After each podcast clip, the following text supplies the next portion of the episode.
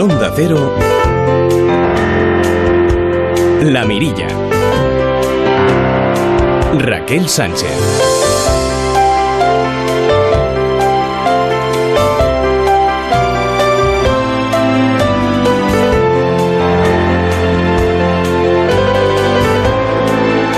¿Qué tal amigos? ¿Cómo están? Muy buenas noches. El odio online, el odio que se propaga a través de las redes, odio que según una investigación publicada hoy prospera a nivel mundial a través de grupos autoorganizados que se esparcen y se interconectan a través de múltiples plataformas de redes sociales, países e idiomas. Pues vaya cosa, ¿no?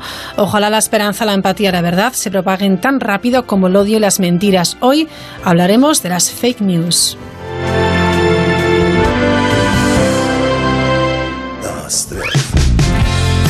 Llegué justo a la hora, estaba tan cambiada.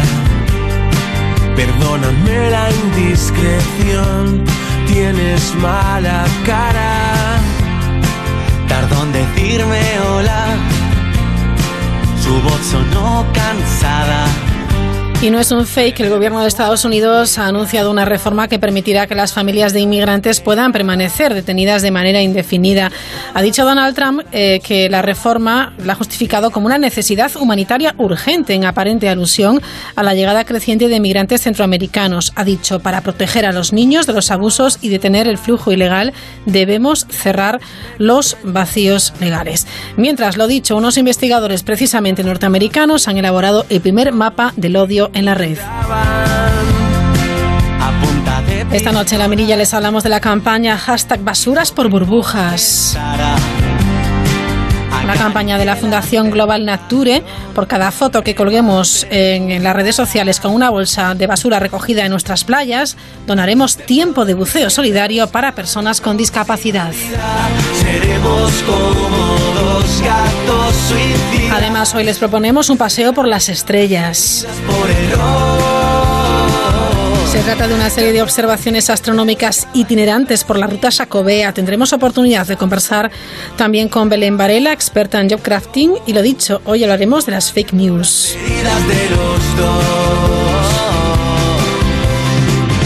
Hasta las 11, aquí en La Mirilla, vamos con el contenido del programa, de las noticias ahora verdaderas y las más curiosas que he encontrado en redes. Mercedes Ortuño, ¿qué tal Mercedes? Buenas noches.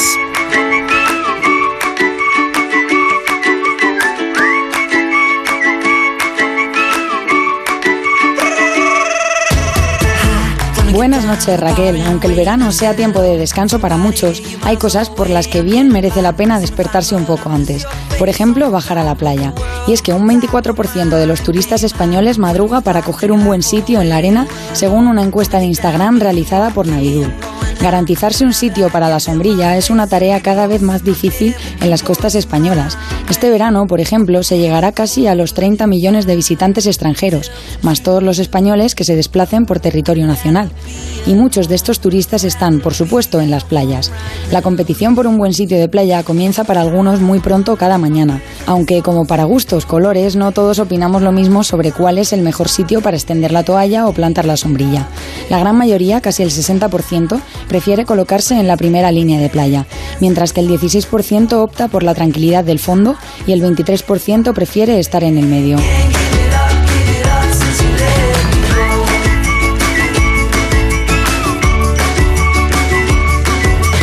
La productora de cine de Robert De Niro acusa a una ex empleada de ver 55 capítulos de Friends y 30 de otras series en cuatro días durante horas de trabajo. Canal Productions, la compañía del famoso actor, ha presentado una demanda de 6 millones de dólares contra Chase Robinson, la que fuera vicepresidenta de producción y finanzas de la productora. La ex empleada está acusada de pérdida de tiempo y malversación de dinero. Según Canal Productions, Robinson desperdició cantidades astronómicas de tiempo mirando Netflix durante las horas de trabajo.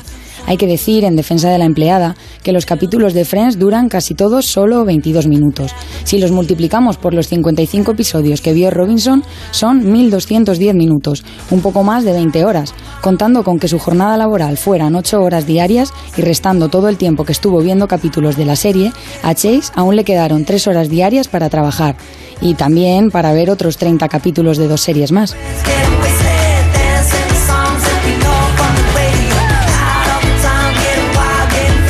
El Instituto de Neurociencias de Alicante ha realizado un experimento para ver qué efectos tienen los trucos de magia en una máquina de inteligencia artificial. El trabajo, prepublicado en el archivo en línea Archive, ha consistido en entrenar a una red neuronal llamada Deep Lab Cat y enseñarle a seguir cada movimiento del mago profesional Miguel Ángel Gea en diferentes juegos de mano con monedas. Cuando un mago nos hace un truco de magia, juega con nuestra percepción y aplica su conocimiento sobre nuestros sesgos cognitivos, pero una máquina carece de estos sesgos. Según explican sus autores, cuando las monedas no estaban a la vista, el algoritmo estaba entrenado para inferir su posición como haría un espectador humano. Hubo situaciones en las que el humano era engañado y la inteligencia artificial no, y viceversa. Aunque los científicos creen que con aunque los científicos creen que con el tiempo se podrá generar una máquina a la que sea imposible engañar.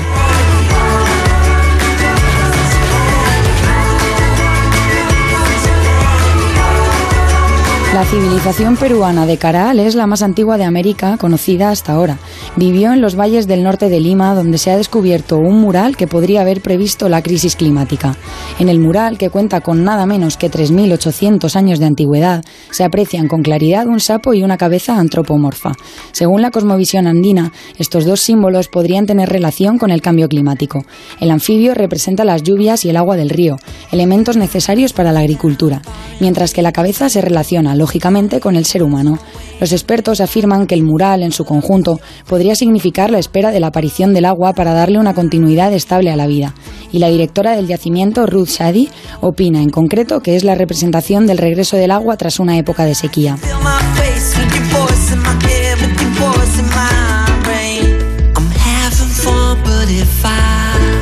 Desencuentro entre las productoras Sony y Disney deja en el aire el futuro de Spider-Man. Todo apunta a que el universo cinematográfico de Marvel no podrá contar con la presencia de uno de sus personajes más queridos. No al menos si Sony y Disney no resuelven sus diferencias, tal y como lo llevan pidiendo miles de usuarios en Twitter durante todo el día. La triste noticia para los fans de Marvel ha provocado que hashtags como Save Spider-Man, Save Speedy o Spider-Man se queda en casa hayan sido tendencia en España desde esta mañana.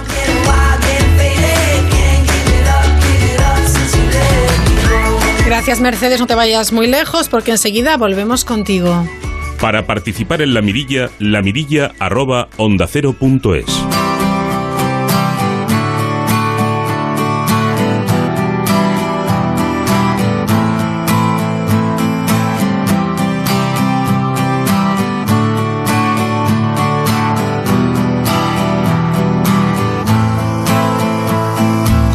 Hace días que te observo contado con los dedos cuántas veces te ha reído y una mano me ha valido. Hace días que me fijo, no sé qué guardas ahí dentro y a jugar por lo que veo. Nada bueno, nada bueno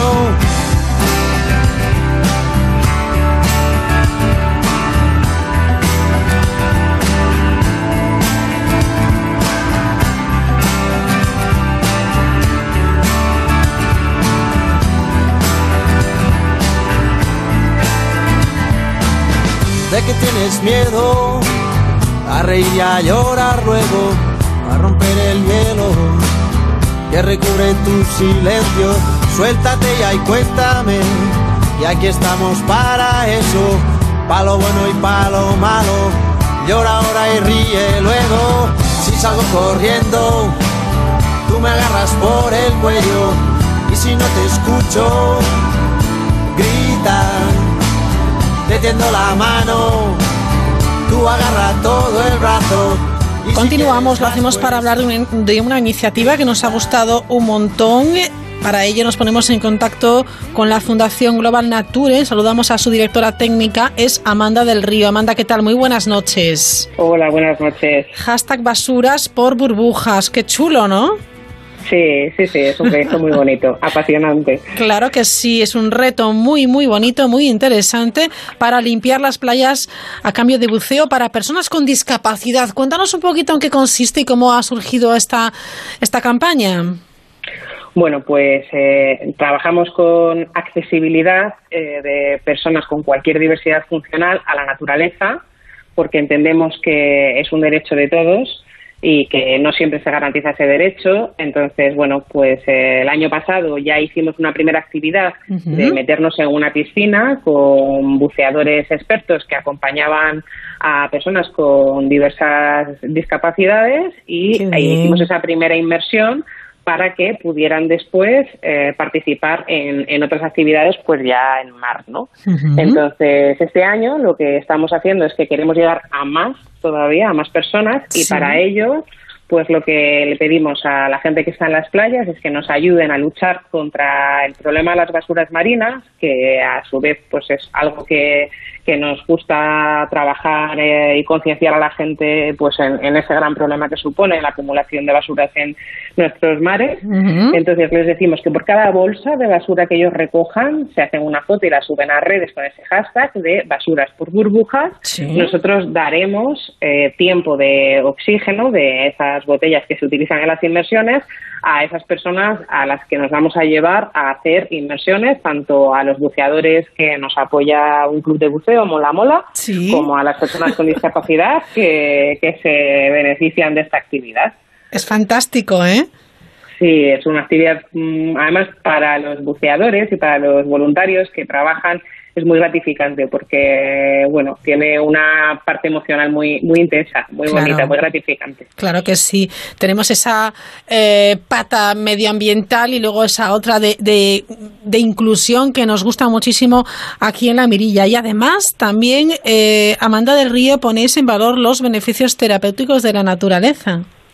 Está demostrado que, que la naturaleza eh, nos ayuda a sanar nuestra mente y nuestros cuerpos y a veces te estás encontrando cuando vas al médico con problemas de salud que lo que te recomiendan es que te vayas a dar un paseo por el campo, ¿no? que te vayas a hacer unas vacaciones en la naturaleza y que desconectes. Pues esto es porque la naturaleza nos ayuda precisamente a eso, ¿no? A resetearnos un poco, a, sanar nuestras mentes. Claro, claro que sí. Y bueno, pues de nuevo, ¿quién necesita más eh, ese beneficio terapéutico? Eh, pues esas personas que no siempre tienen fácil acceder a los espacios naturales que, que, son para todos. Entonces, bueno, pues esta filosofía de naturaleza para todos la trabajamos en diferentes proyectos y en este caso, pues eh, en el agua y, con el buceo. Que Fantástico.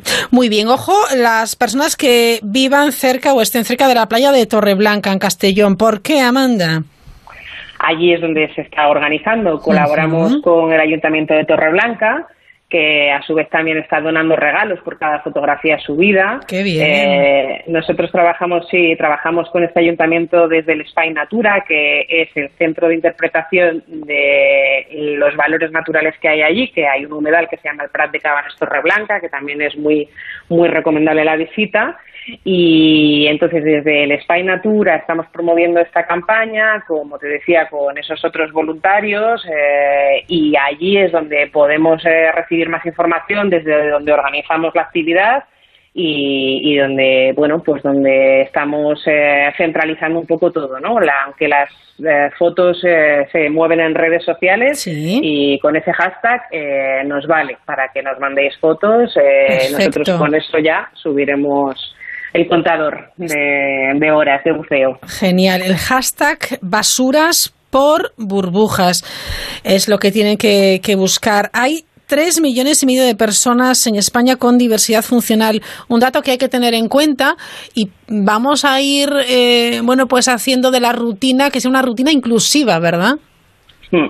Sí, porque no nos damos cuenta de que, por ejemplo, la ley de parques nacionales reconoce que es un derecho de todos los españoles eh, poder llegar a, esos espacios que son lo, mejor de nuestra naturaleza. Eh, pero si tú, por ejemplo, estás en silla de ruedas eh, o eres invidente, pues no siempre vas a poder disfrutar de ese patrimonio que es de todos. Entonces, bueno, hay formas para facilitar ese acceso y, y creo que es labor de todos eh, demandar esa accesibilidad y visibilizar ese problema. Hay mucho camino por recorrer. Hace poco charlábamos con usuarios de una asociación que hay en Vigo, que es APAM.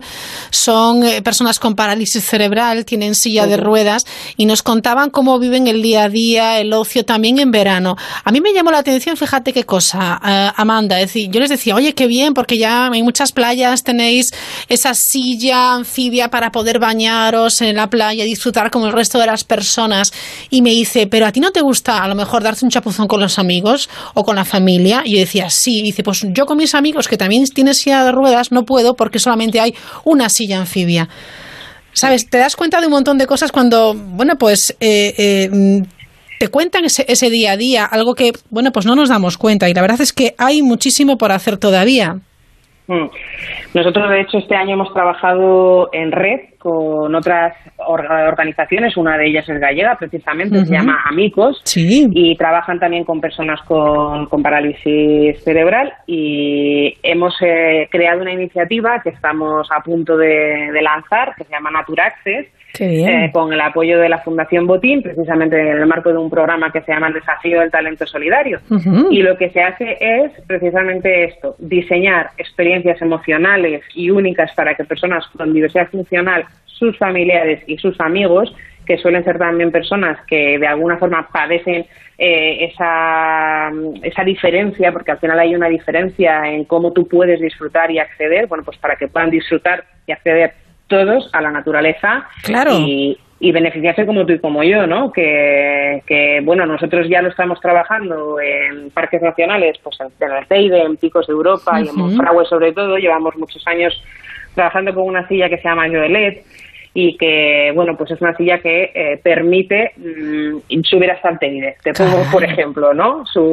puedes eh, hacer carreras deportivas, es una silla que, que facilita eso, ¿no? El que tú puedas transitar por cualquier camino, sea cual sea tu discapacidad pero precisamente nos dimos cuenta de que, vale, sillas de estas hay una y te facilita eso, mm, la accesibilidad por un camino difícil, pero ¿cómo hacemos en el agua?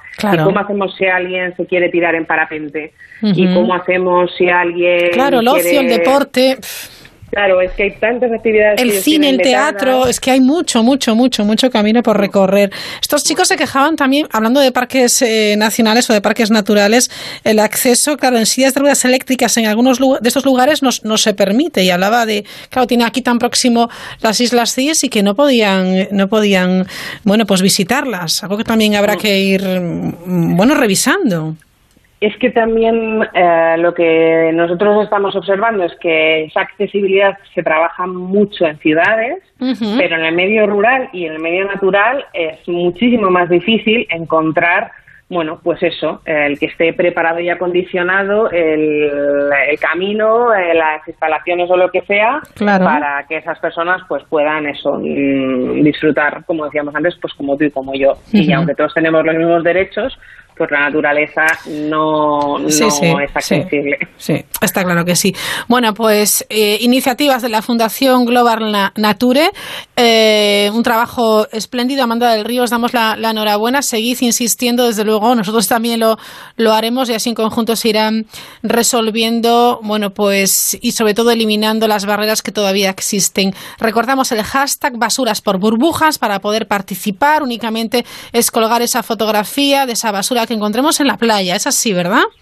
Así es, Raquel. Y animamos a todos los, eh, eh, los que escuchan la mirilla a que se, hagan esa foto, ahora que estamos todos en las playas, ¿no? Eh, con esa bolsa de basura, que además con eso contribuirán a que nuestros mares y nuestras playas estén más limpios. Amado del Río, muchísimas gracias y feliz verano. Muchísimas gracias a vosotros. Un, Un abrazo, adiós. Chao. La Mirilla, Onda Cero. Para mí, un experto en moto, yo. Poder escuchar esto antes de encenderla, disfrutar de un paisaje increíble a mi alrededor. Eso para mí es ser un auténtico experto. ¿Y sabes quiénes son los motoexpertos? Pues Línea Directa, que te ofrece las mejores coberturas al mejor precio. Y porque ahora además puedes contratar tu seguro de moto desde solo 77 euros. 902-123-322. 902-123-322. Consulta condiciones en lineadirecta.com, una compañía Bank Inter. Buenas, vengo de Securitas Direct a instalar la alarma. Gracias por venir tan rápido. No se preocupe. ¿Ha sufrido algún robo? Un robo no. Se me metió gente a vivir en mi casa y después de un montón de meses por fin hoy he podido recuperarla. Pues tranquilo, porque una alarma es la mejor manera para que no vuelva a suceder. Protege lo que más importa con Securitas Direct, la compañía que protege tu hogar los 365 días del año. Llama ahora al 945 45 45 o calcula online en securitasdirect.es. Descubre lo que hay tras la mirilla con Raquel Sánchez.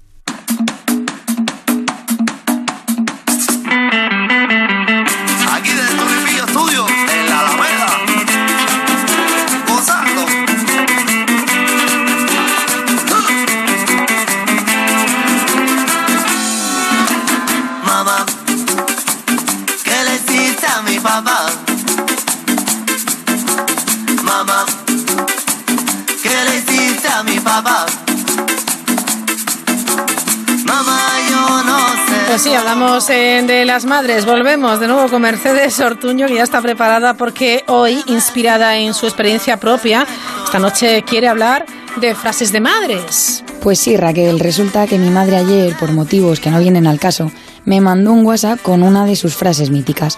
Te lo dije, Morgan. Ella misma se dio cuenta de que acababa de soltar uno de sus comentarios más recurrentes y acompañó el mensaje de un paréntesis que decía algo así como otra frase más de madre para añadir a la lista. Le van las referencias culturales y también usa mucho Effective Wonder, Yes Very Well Fandango y La cagaste Burlancaster. Aunque para frases de madre, estas en las que ella misma se reconoce. Tómate el zumo ya que se te van las vitaminas. Como vaya y lo encuentre, esta última es una de las más clásicas. Los hijos tenemos ligeras sospechas de que cuando uno se convierte en padre y sobre todo en madre, además de que algo o alguien te revela verdades ocultas para conseguir encontrar siempre lo que buscas, también te dan un libro para que aprendas frases como estas. ¿A qué voy yo lo encuentro? ¿Va a llegar tarde o temprano? Nena, ¿no te acuestas? No, te dejo el móvil. Me sacas de quicio. No me nome, que ¿Qué te piensas? ¿Que esto es un hotel? Nunca es tarde si la dicha es buena. Todas las madres de España y si no todas las del mundo tienen las típicas frases muy reconocibles. Siempre está la de que se sienta en el sofá y dice, ay, es la primera vez que me siento en todo el día. O que le pides algo de dinero porque te gusta algo y de repente te suelta un, pero tú qué te crees, que soy yo el Banco España o qué? Además, inconfundible es cuando no encuentras algo y de repente llega ella y le dices, mamá, no encuentro los calcetines. ¿A qué voy yo y lo encuentro? Y efectivamente lo encuentra. No olvidar, yo creo que una de las más míticas, que es, un día cojo la puerta y me voy. Pero mamá, ¿para qué te vas a llevar la puerta, hombre? Déjala, que si no refresca.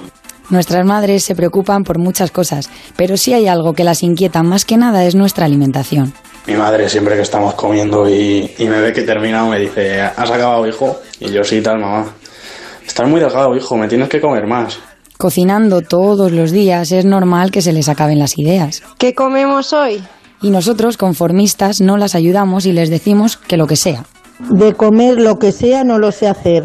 Al final siempre se nos acaba ocurriendo algo, o más bien se le acaba ocurriendo algo a ella, y llega el momento de que movamos el culo también los hijos al grito de Pon la mesa. Ya saben, por aquello de que esto no es un hotel. Nos guste o no, lo que está claro es que cada vez nos parecemos más a ellas, así que habrá que empezar a ir dándoles la razón por lo que pudiera pasar. El día de mañana serás tu madre.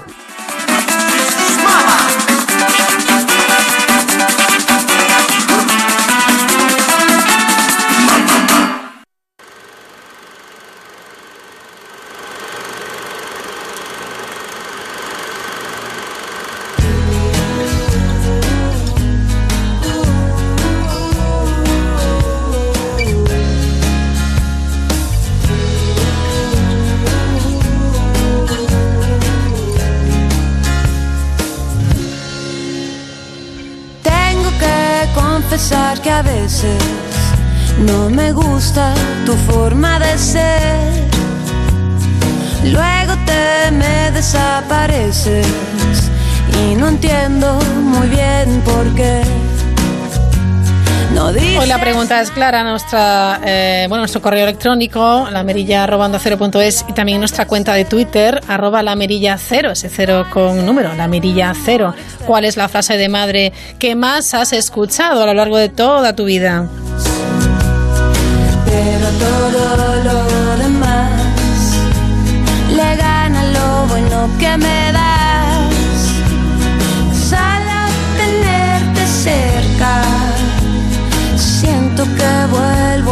Empezar. Yo te quiero con limón y sal. Ya está casi casi en los estudios el psicólogo Daniel Novoa, con él hablaremos de las fake news, hablaremos ahora de las, eh, bueno, pues las mentiras, mentiras piadosas, el engaño y también lo haremos eh, en el último tramo del programa con un experto, con una plataforma Xnet que ha hecho un estudio sobre las noticias falsas.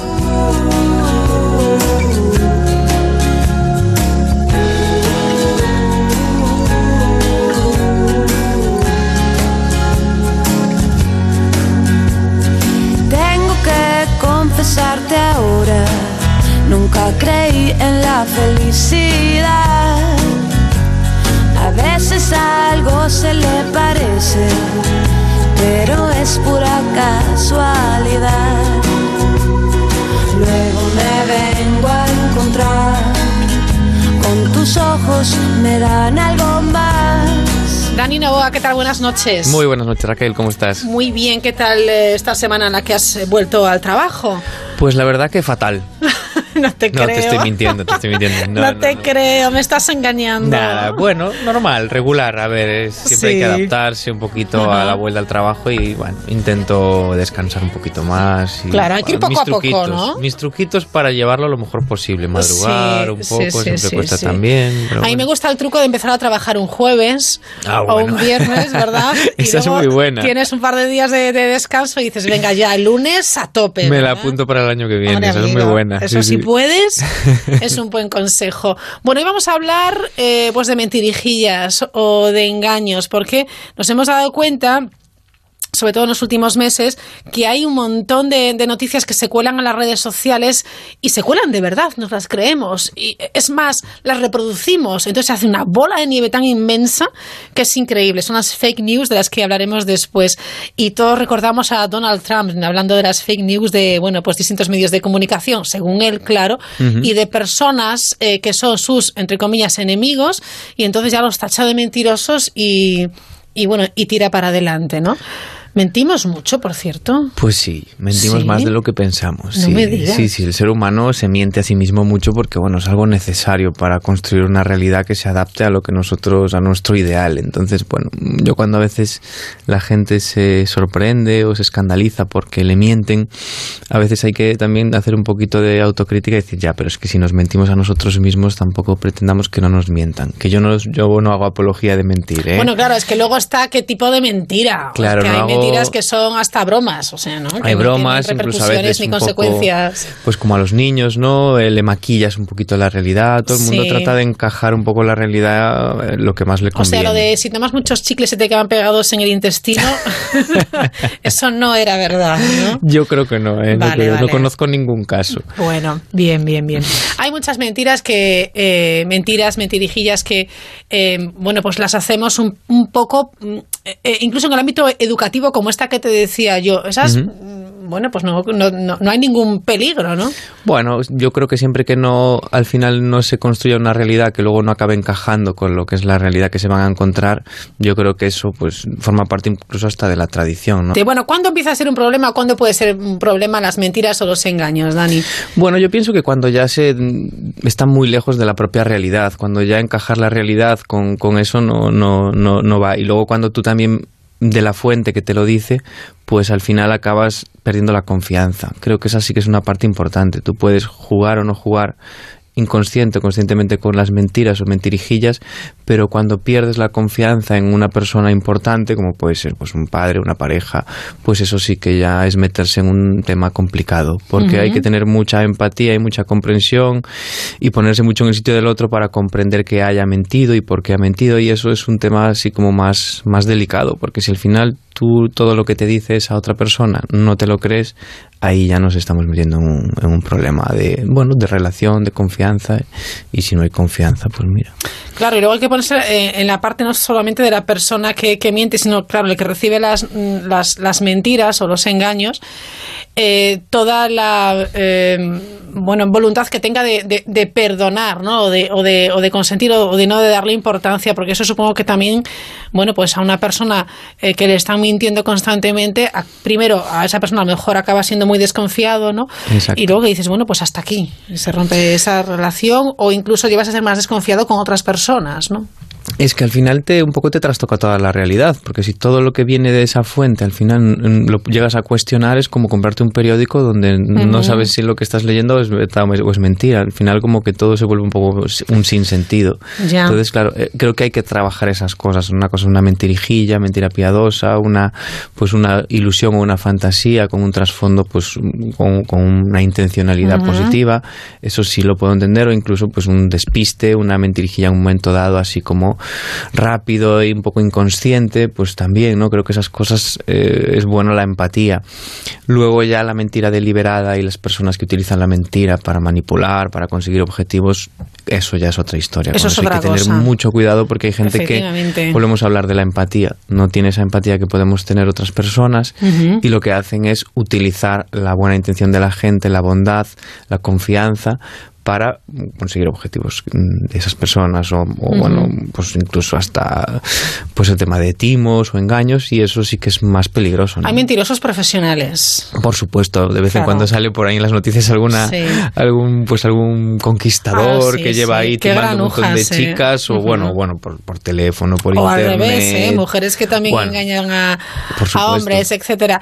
¿Hay personas adictas a las mentiras Yo que mienten constantemente? Es que hay personas que, mm, em, si no construyen una realidad, eh, digamos, idílica o que encaje de una manera, mm, digamos que no están tranquilos. Y escogen la mentira como forma de construirse esa realidad que encaje con su ideal o con eso que, que ellos Claro. consideran que tiene que ser. Entonces sí puede haber personas, por supuesto, que vivan en una mentira. Ujú. Vuelvo a lo mismo, todos nos engañamos un poquito, todos igual, pues es bueno que nos veamos un poquito más guapos de lo que somos de vez en cuando, o un poquito más listos. Hay ciertos engaños que entran dentro de lo que se consideraría la normalidad. Otra cosa es vivir en otro mundo. En otra realidad paralela que no es la tuya. Claro, porque no al estás final- conforme con tu vida, te construyes una familia, una casa, unas vacaciones, eh, un coche, etcétera, etcétera, ¿no? O incluso he hecho una mentira en un momento dado y la he tenido que mantener y al final pues mm, eso al final me va a pasar una factura grande porque esa mentira se va haciendo cada vez más grande, más grande, más grande, más grande. Construyo cosas sobre esa propia mentira y al final me estoy metiendo en un lío súper grande y un montón de cosas que se construyeron sobre esa mentira pues ya no las puedo mantener. Entonces sí, hay que tener mucho cuidado con eso y con que si hemos mentido y nos damos cuenta, porque a veces lo hacemos de manera un poco como rápida y, e inconsciente, pues oye, pues lo reconoces lo antes posible, que yo creo que reconocer una mentira pronto es mucho más sano que mantenerla y al final pues o que te pillen o quedarte tú con el remordimiento, que ahí ya es, eso depende mucho de las personas. Hay personas que tienen, sienten culpa y remordimiento cuando mienten y, otras que, no. Entonces ahí hay un valor que tiene que ver mucho con el sentir y cómo es la persona. Claro. Hablando de los más pequeños, tú que trabajas con niños, Dani Novoa, eh, los niños que vemos que habitualmente recurren a- a- al engaño o a la mentira, ¿qué hacemos como padres o como educadores? Hay fases. O sea, sí que es cierto que la mentira en ciertas edades no tiene por qué ser algo preocupante.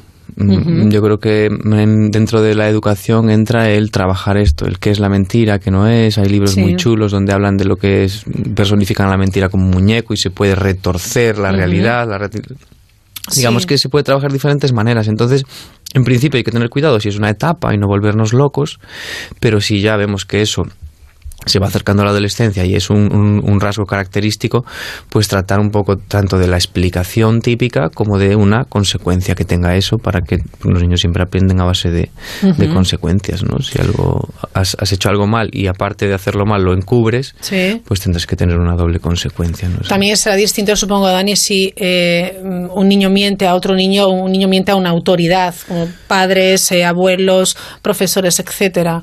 Sí, lo que pasa que al final lo que nos debe preocupar es la costumbre de la mentira, no tanto a quién mientes, pero utilizar la mentira como método para mm, de alguna manera gestionar todos los problemas de la realidad en una etapa ya un poquito avanzada. Insisto, los niños pequeños juegan mucho con la mentira, incluso hasta lo puede ser una manera de tantear al adulto. Es un- la mentira hay que tener mucho cuidado con, con pato- hacer una patología de ella. Sí. Pero sí que es cierto que si ya se van haciendo un poquito mayores y ves que la mentira es el método que utilizan para pues escaquearse de hacer algunas cosas o, o, bueno o, o quitar culpa de, de, hacer, de otras que hayan hecho pues entonces ahí Sí. sí que ya nos tenemos que preocupar Hay mentiras de niños muy, muy graciosas. Yo recuerdo una compañera de, de- de colegio que eh, no, bueno, la, la profesora le, le pidió los deberes, sabiendo que quizás no los habría hecho.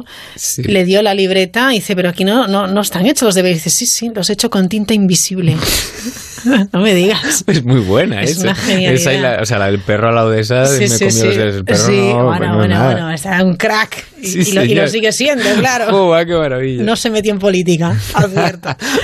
bueno, ¿qué más podemos decir para finalizar sobre el engaño, sobre la mentira, sobre cómo tragamos muchas mentiras a veces eh, y no nos damos cuenta? ¿Por qué no somos un poquito más, eh, más incisivos y buscamos la fuente? Somos muy cómodos, ¿eh? Todo lo que leemos nos lo creemos. En referente a las noticias, yo creo que es que la propia, la propia noticia, la emoción de que te llegue una noticia importante, hace que esa, esa euforia que tú sientes, ostras, qué noticia más importante, más Mm. interesante, ya esa necesidad de compartirla ya, ¿no? Y además, porque el que trae la buena noticia o la noticia importante es como cier- reci- Sí. recibe cierto protagonismo. Entonces, ese deseo de ser el centro de atención, de traer la gran noticia, puede hacer que un poco no, no tengamos la, la calma suficiente para decir, espera, pero esto de dónde viene, ¿no? Las famosas fuentes que vosotros los periodistas Claro. trabajáis tanto, ¿no? ¿Has comprobado la fuente?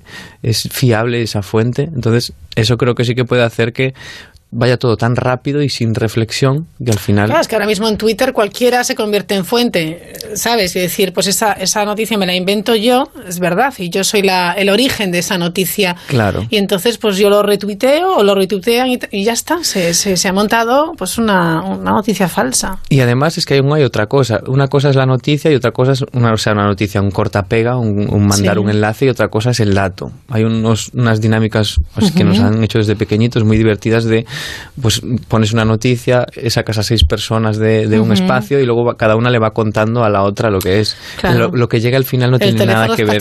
sí. Claro, no tiene nada que ver. Entonces, es muy humano que por el medio se vayan perdiendo datos. Entonces, imagínate, mm, si eso pasa de manera con una noticia mm, boca a boca, pues también es cierto que con las noticias más de corta y pega, pues la gente tiene esa- esas ganas de contar, esas ganas de mandar y se olvidan un poquito Ya. de la otra parte.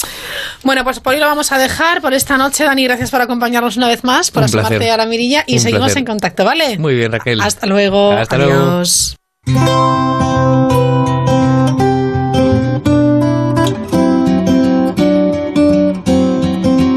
En Onda Cero, La Mirilla. Raquel Sánchez.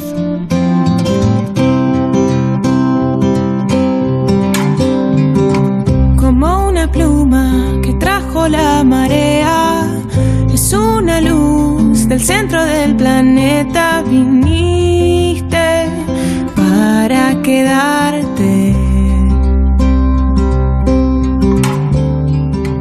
Como el canto del mar entristecido, te fui pintando en trazos tan sencillos. Viniste Y esto no es broma, no es una, no es una mentira. Una campaña en Ibiza y Formentera de control de embarcaciones se ha saldado con más de 20 denuncias eh, interpuestas por la Guardia Civil. ¿Por qué? Por fondeos ilegales y otras irregularidades. en los brazos de un gigante.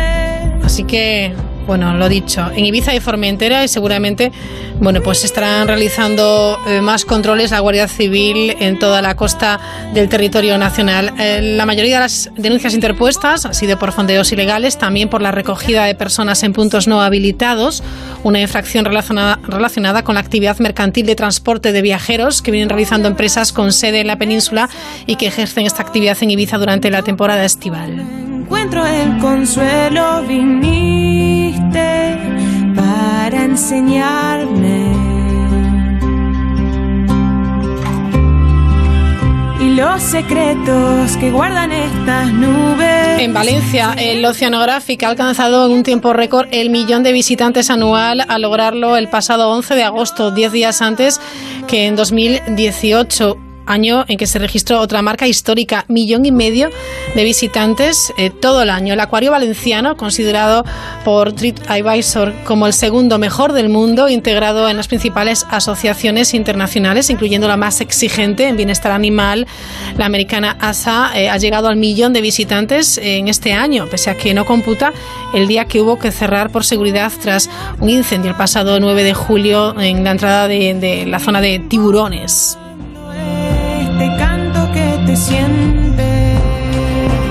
Desde su inauguración, que fue en el año 2003, el Oceanographic, que forma parte de la Ciudad de las Arts y de las Ciencias, eh, ya suma 21 millones y medio de visitas, eh, que no es poca cosa. Todavía están a tiempo, si están por la zona, si están en Valencia, a visitar este impresionante acuario.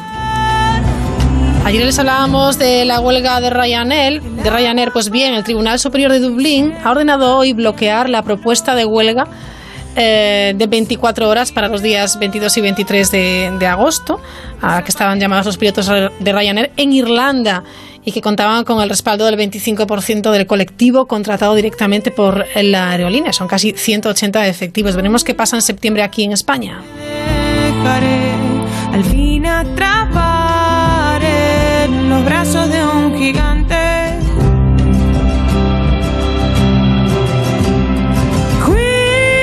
Y más cosas que tienen que ver con el verano y con el turismo. En Galicia, la directora de turismo, Nava Castro, ha asegurado que el gobierno autonómico, es decir, la Junta, instaurará una nueva normativa para los campings existentes en toda la comunidad gallega y ha destacado que incluye el cambio de tres categorías eh, como hay actualmente. Eh, pasarán de tres categorías a cinco y además será con estrellas para que sean fácilmente identificables. Así que ahora podremos tener eh, camping de una estrella, dos estrellas, así hasta cinco estrellas.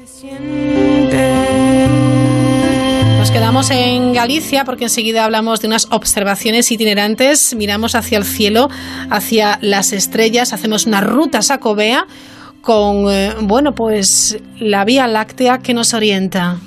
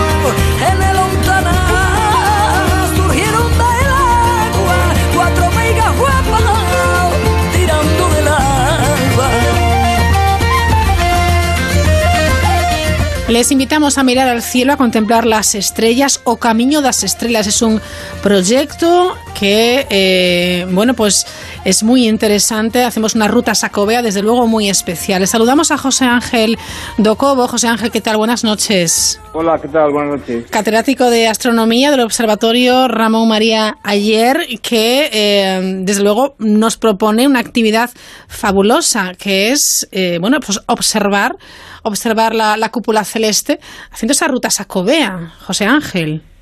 Bueno, efectivamente, se trata de un proyecto que ha sido presentado a la convocatoria de Hotel Xacobeo de la Consellería de Cultura de la Junta de Galicia y, y bueno, en, en definitiva es um, un consiste en bueno, desplazarnos por distintos ayuntamientos de Galicia y Sí. hacer sesiones públicas de observación, tanto con telescopios portátiles que nosotros llevamos como también observaciones a simple vista.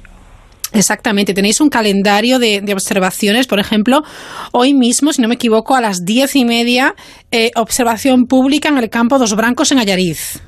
Efectivamente, en Allariz eh, hemos comenzado eh, el, pro- el programa ya el 16 del mes pasado, eh, coincidiendo con el eclipse parcial de luna que hubo, y hoy hemos comenzado una cima emblemática en Galicia como es el Pico Sacro. Claro. Después de ese sitio, de, de- que está en el, en el ayuntamiento de Boqueixón, pues hemos estado en numerosos ayuntamientos, como, como ya estuvimos anteriormente en Allariz, como efectivamente usted dice, y hoy de nuevo, pero también estuvimos en lugares turísticos, como puede ser San Sensio, Grove, Ribadeo, Rianxo, Noya, eh, en fin, una serie de, de- de lugares que quizá me olvide de alguno de ellos y que iremos eh, completando a lo largo de los meses próximos. Bueno, está fantástico. ¿Qué respuesta están teniendo? ¿Cómo, perdón? Digo que qué respuesta están obteniendo. ¿A la gente Ah, le gusta? La respuesta es fabulosa, Sí. porque todo el mundo está encantado. Eh, sin ir más lejos, el, el días pasados en un ayuntamiento cercano a, aquí a Santiago de Compostela, en Santa Comba, pues había más de 200 personas en, el, en la sesión. Caray. Eh, ¿La gente cómo reacciona? ¿Se asombran? ¿Están...? ¿Cuál es la reacción? A ver, la, la idea de relacionar este proyecto con el Chacobeo es precisamente explicarle a la gente la relación eh, secular que hubo entre la Vía Láctea y el Camino de Santiago. Entonces, eso digamos que viene a ser el núcleo principal, pero a partir de ahí también les eh, enseñamos obviamente pues eh, distintos astros que están en estos días visibles en el cielo. Y tenemos la suerte este verano de que a primeras horas de la noche pues hay dos planetas que son precisamente los yo diría las joyas de la corona que son Júpiter y Saturno. Y entonces eso pues causa mucha expectación a la gente no o sea no no se podían imaginar que se pudiese ver por ejemplo un lugar eh, vamos a ponernos en el paseo de Silgar en San Sencio, que es un lugar que tiene bastante iluminación, pero bueno, la gente cree que, que no se puede hacer astronomía en estos lugares, que no existe la astronomía llamamos llamada urbana, ¿no? Pero pero se, se, quedan sorprendidos de que efectivamente puedan ver, pues eso, las bandas del planeta Júpiter, los satélites galileanos a su alrededor, los anillos de Saturno, una estrella doble. La gente pregunta qué es esto. Una ¿Qué es eso? ¿Qué es José Ángel una estrella doble? bueno, pues una estrella doble simplemente son dos estrellas que están asociadas por su mutua atracción gravitatoria igual que lo está la Tierra y la Luna, ¿eh? Y entonces pues eh, estas estrellas están girando en torno al centro de masas de, de ambas y eh, bueno en el transcurso del tiempo pues esto se da lugar a, a un proceso orbital que tiene mucho interés para nosotros porque a partir de la órbita se pueden calcular las masas de, de las estrellas, ¿no?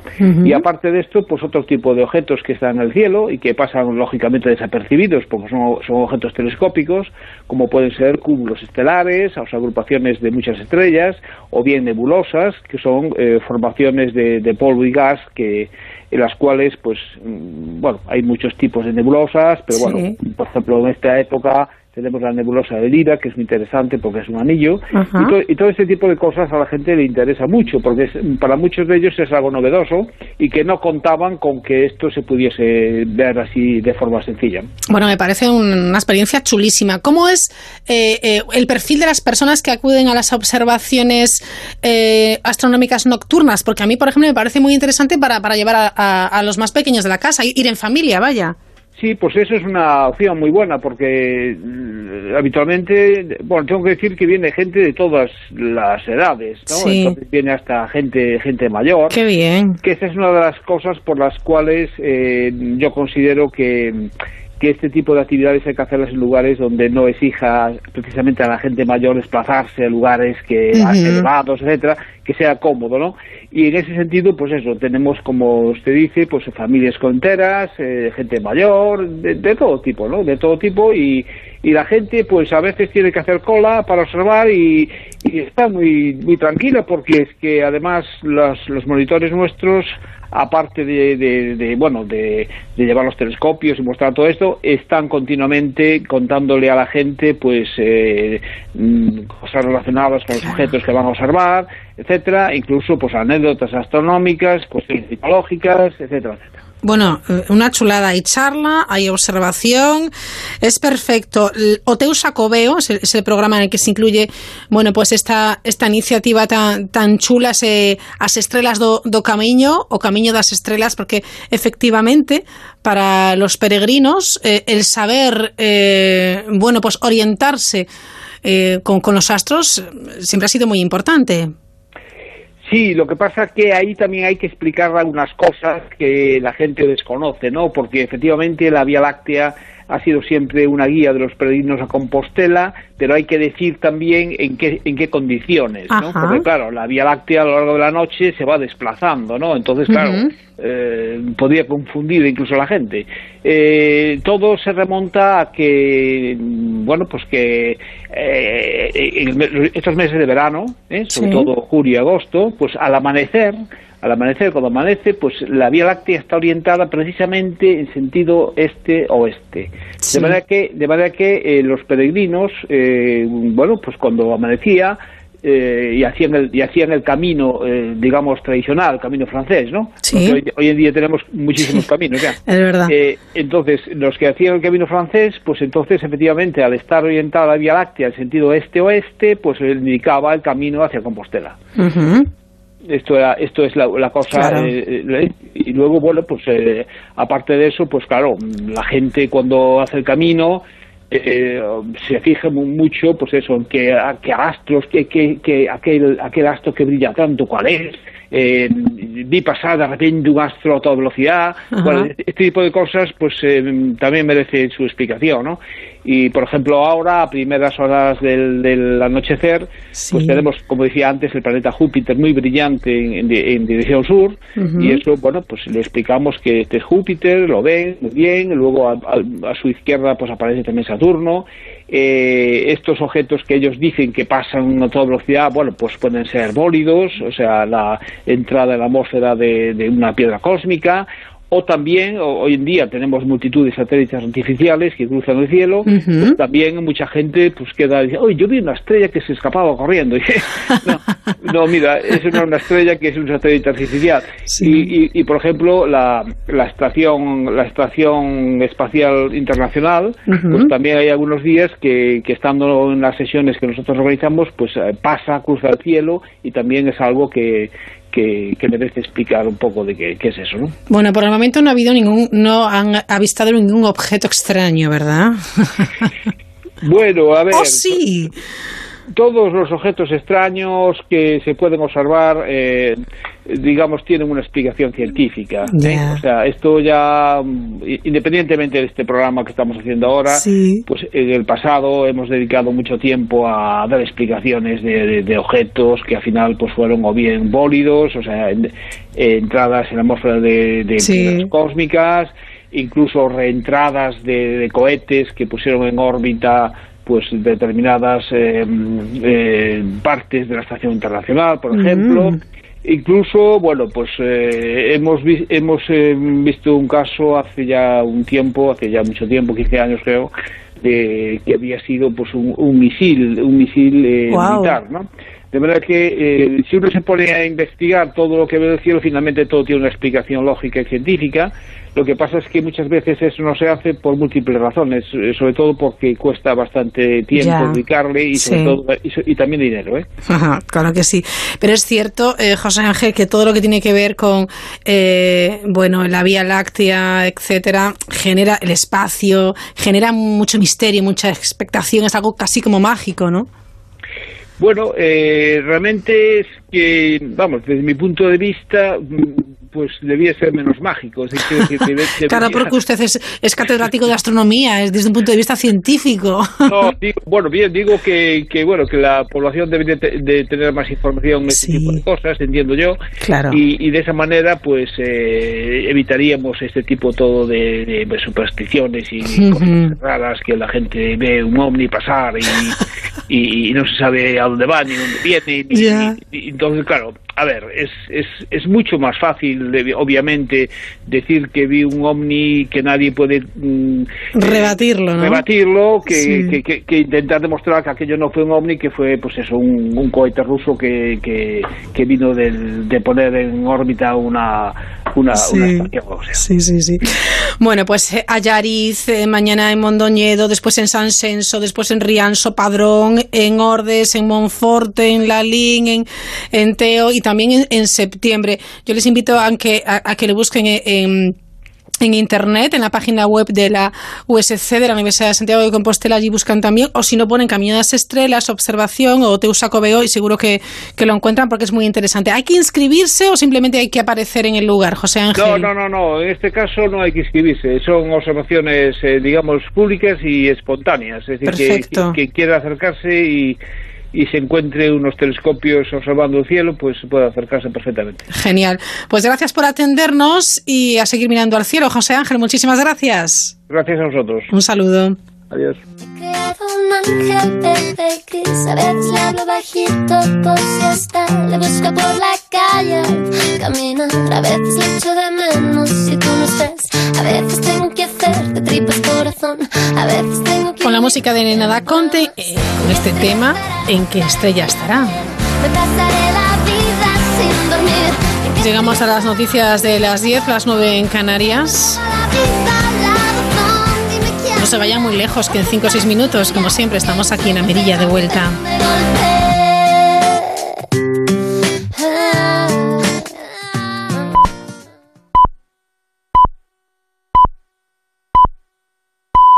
Son las 10 de la noche, las 9 en Canarias.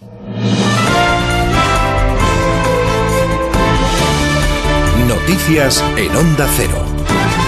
Saludos, ¿qué tal? Buenas noches. Brasil ha decretado el estado de emergencia por los incendios forestales en la selva amazónica, uno de los denominados pulmones de la Tierra. Tras más de 16 días en llamas, se han movilizado todos los efectivos disponibles para intentar luchar contra un desastre medioambiental que parece irreversible. Alberto Blázquez. La selva más grande del planeta, encargada de producir el 20% del oxígeno que respiramos, atraviesa su peor año de incendios, con 72.000 focos desde enero, de los cuales 10.000 han surgido desde el pasado jueves se eleva la cifra a un 83% respecto al pasado año.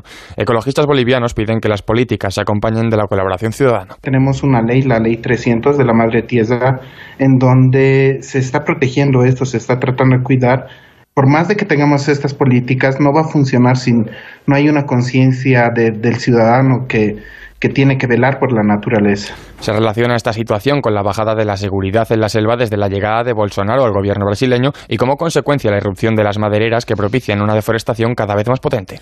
Del ámbito político y destacamos que PP y Ciudadanos han registrado en el Congreso de los Diputados una solicitud para que el presidente del, del, Gobierno en funciones, Pedro Sánchez, comparezca con carácter urgente y explique su política migratoria y la crisis causada por el Open Arms. Para que esta comparecencia se celebre, debería convocarse una sesión extraordinaria de la Diputación Permanente. La iniciativa también demanda explicaciones sobre lo que ambas formaciones describen como inacción del Ejecutivo con las mafias de tráfico de personas y sobre los contactos mantenidos con la Unión Europea en materia migratoria. El líder del PP, Pablo Casado, explica el porqué de la urgencia. Es urgente porque en materia de inmigración eh, no solo se tiene que informar a la Cámara, sino que tiene que haber una política de Estado, entre otras cosas, con el principal partido de la oposición. Y sobre todo porque en este caso se ha demostrado una mala planificación a la hora de negociar y de tener un papel protagonista en Europa.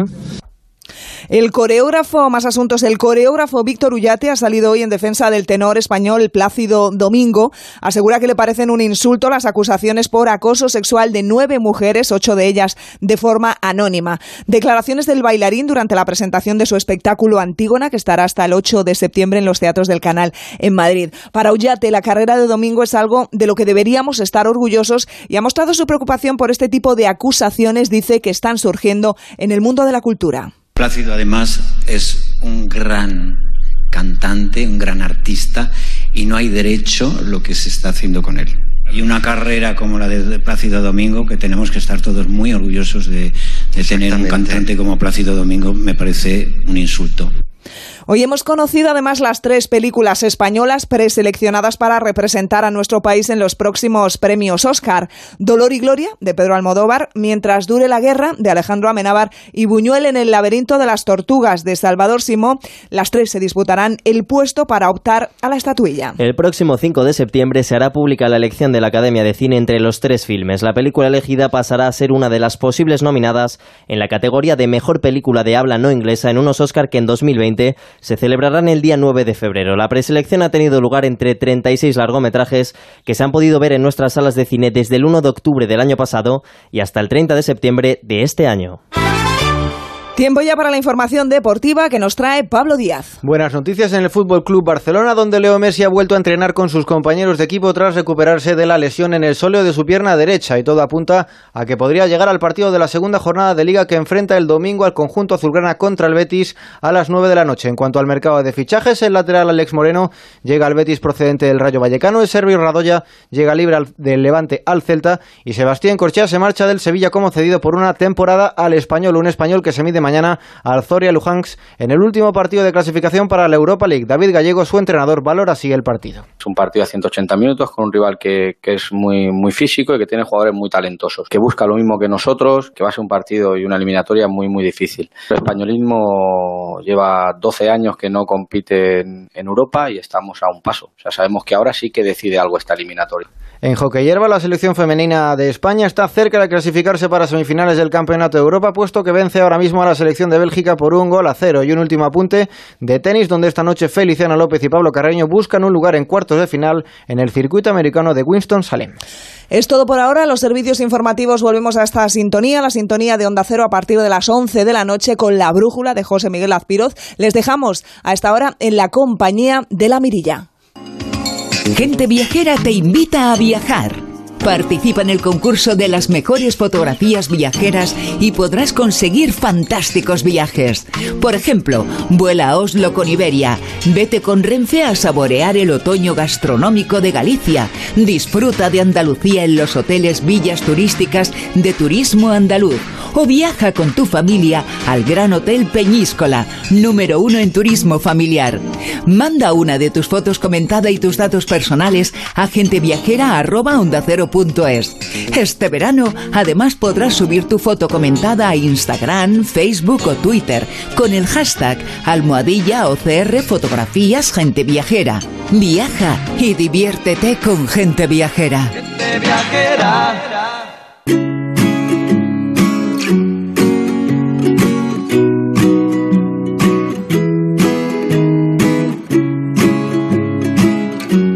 Asómate a la mirilla en Onda Cero.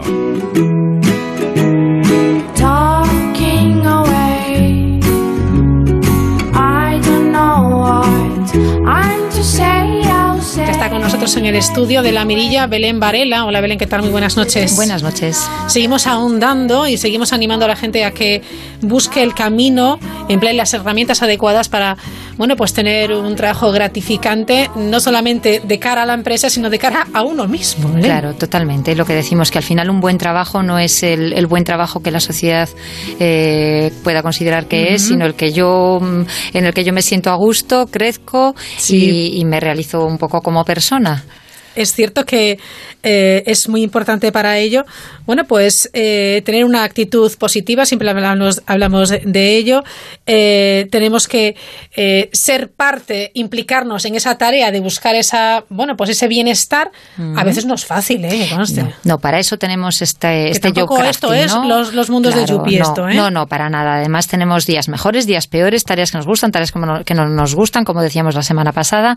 Y, y si, pues efectivamente la semana pasada hablábamos de cómo abordar las tareas y, y trabajar con ellas para tener un mejor trabajo, esta semana lo vamos a, a dedicar pues a la segunda de- gran dimensión de nuestro puesto de trabajo, que son las relaciones, ¿no? Las relaciones personales que mantenemos, tanto en relaciones de corta duración como de larga duración, más o menos estables, más o menos importantes, porque esas relaciones van a condicionar muchísimo el cómo estamos. Entonces podemos tener la buenísima suerte de tener unos eh, jefes o unas jefas extraordinarias, podemos tener unos colegas estupendos, puede ser que ni fu ni fa o Ajá. que estemos fatal en ese sentido. Y, y lo peor de esto es que las estadísticas dicen que, que forman una parte importantísima de nuestra satisfacción con el, con el trabajo. De hecho, cuando las personas se van de su trabajo, principalmente suelen hacerlo por los jefes. Por los la- jefes. Los y las jefas también. Claro, sí, sí, sí, no por solo son- supuesto. no solo son ellos, no, nosotras también.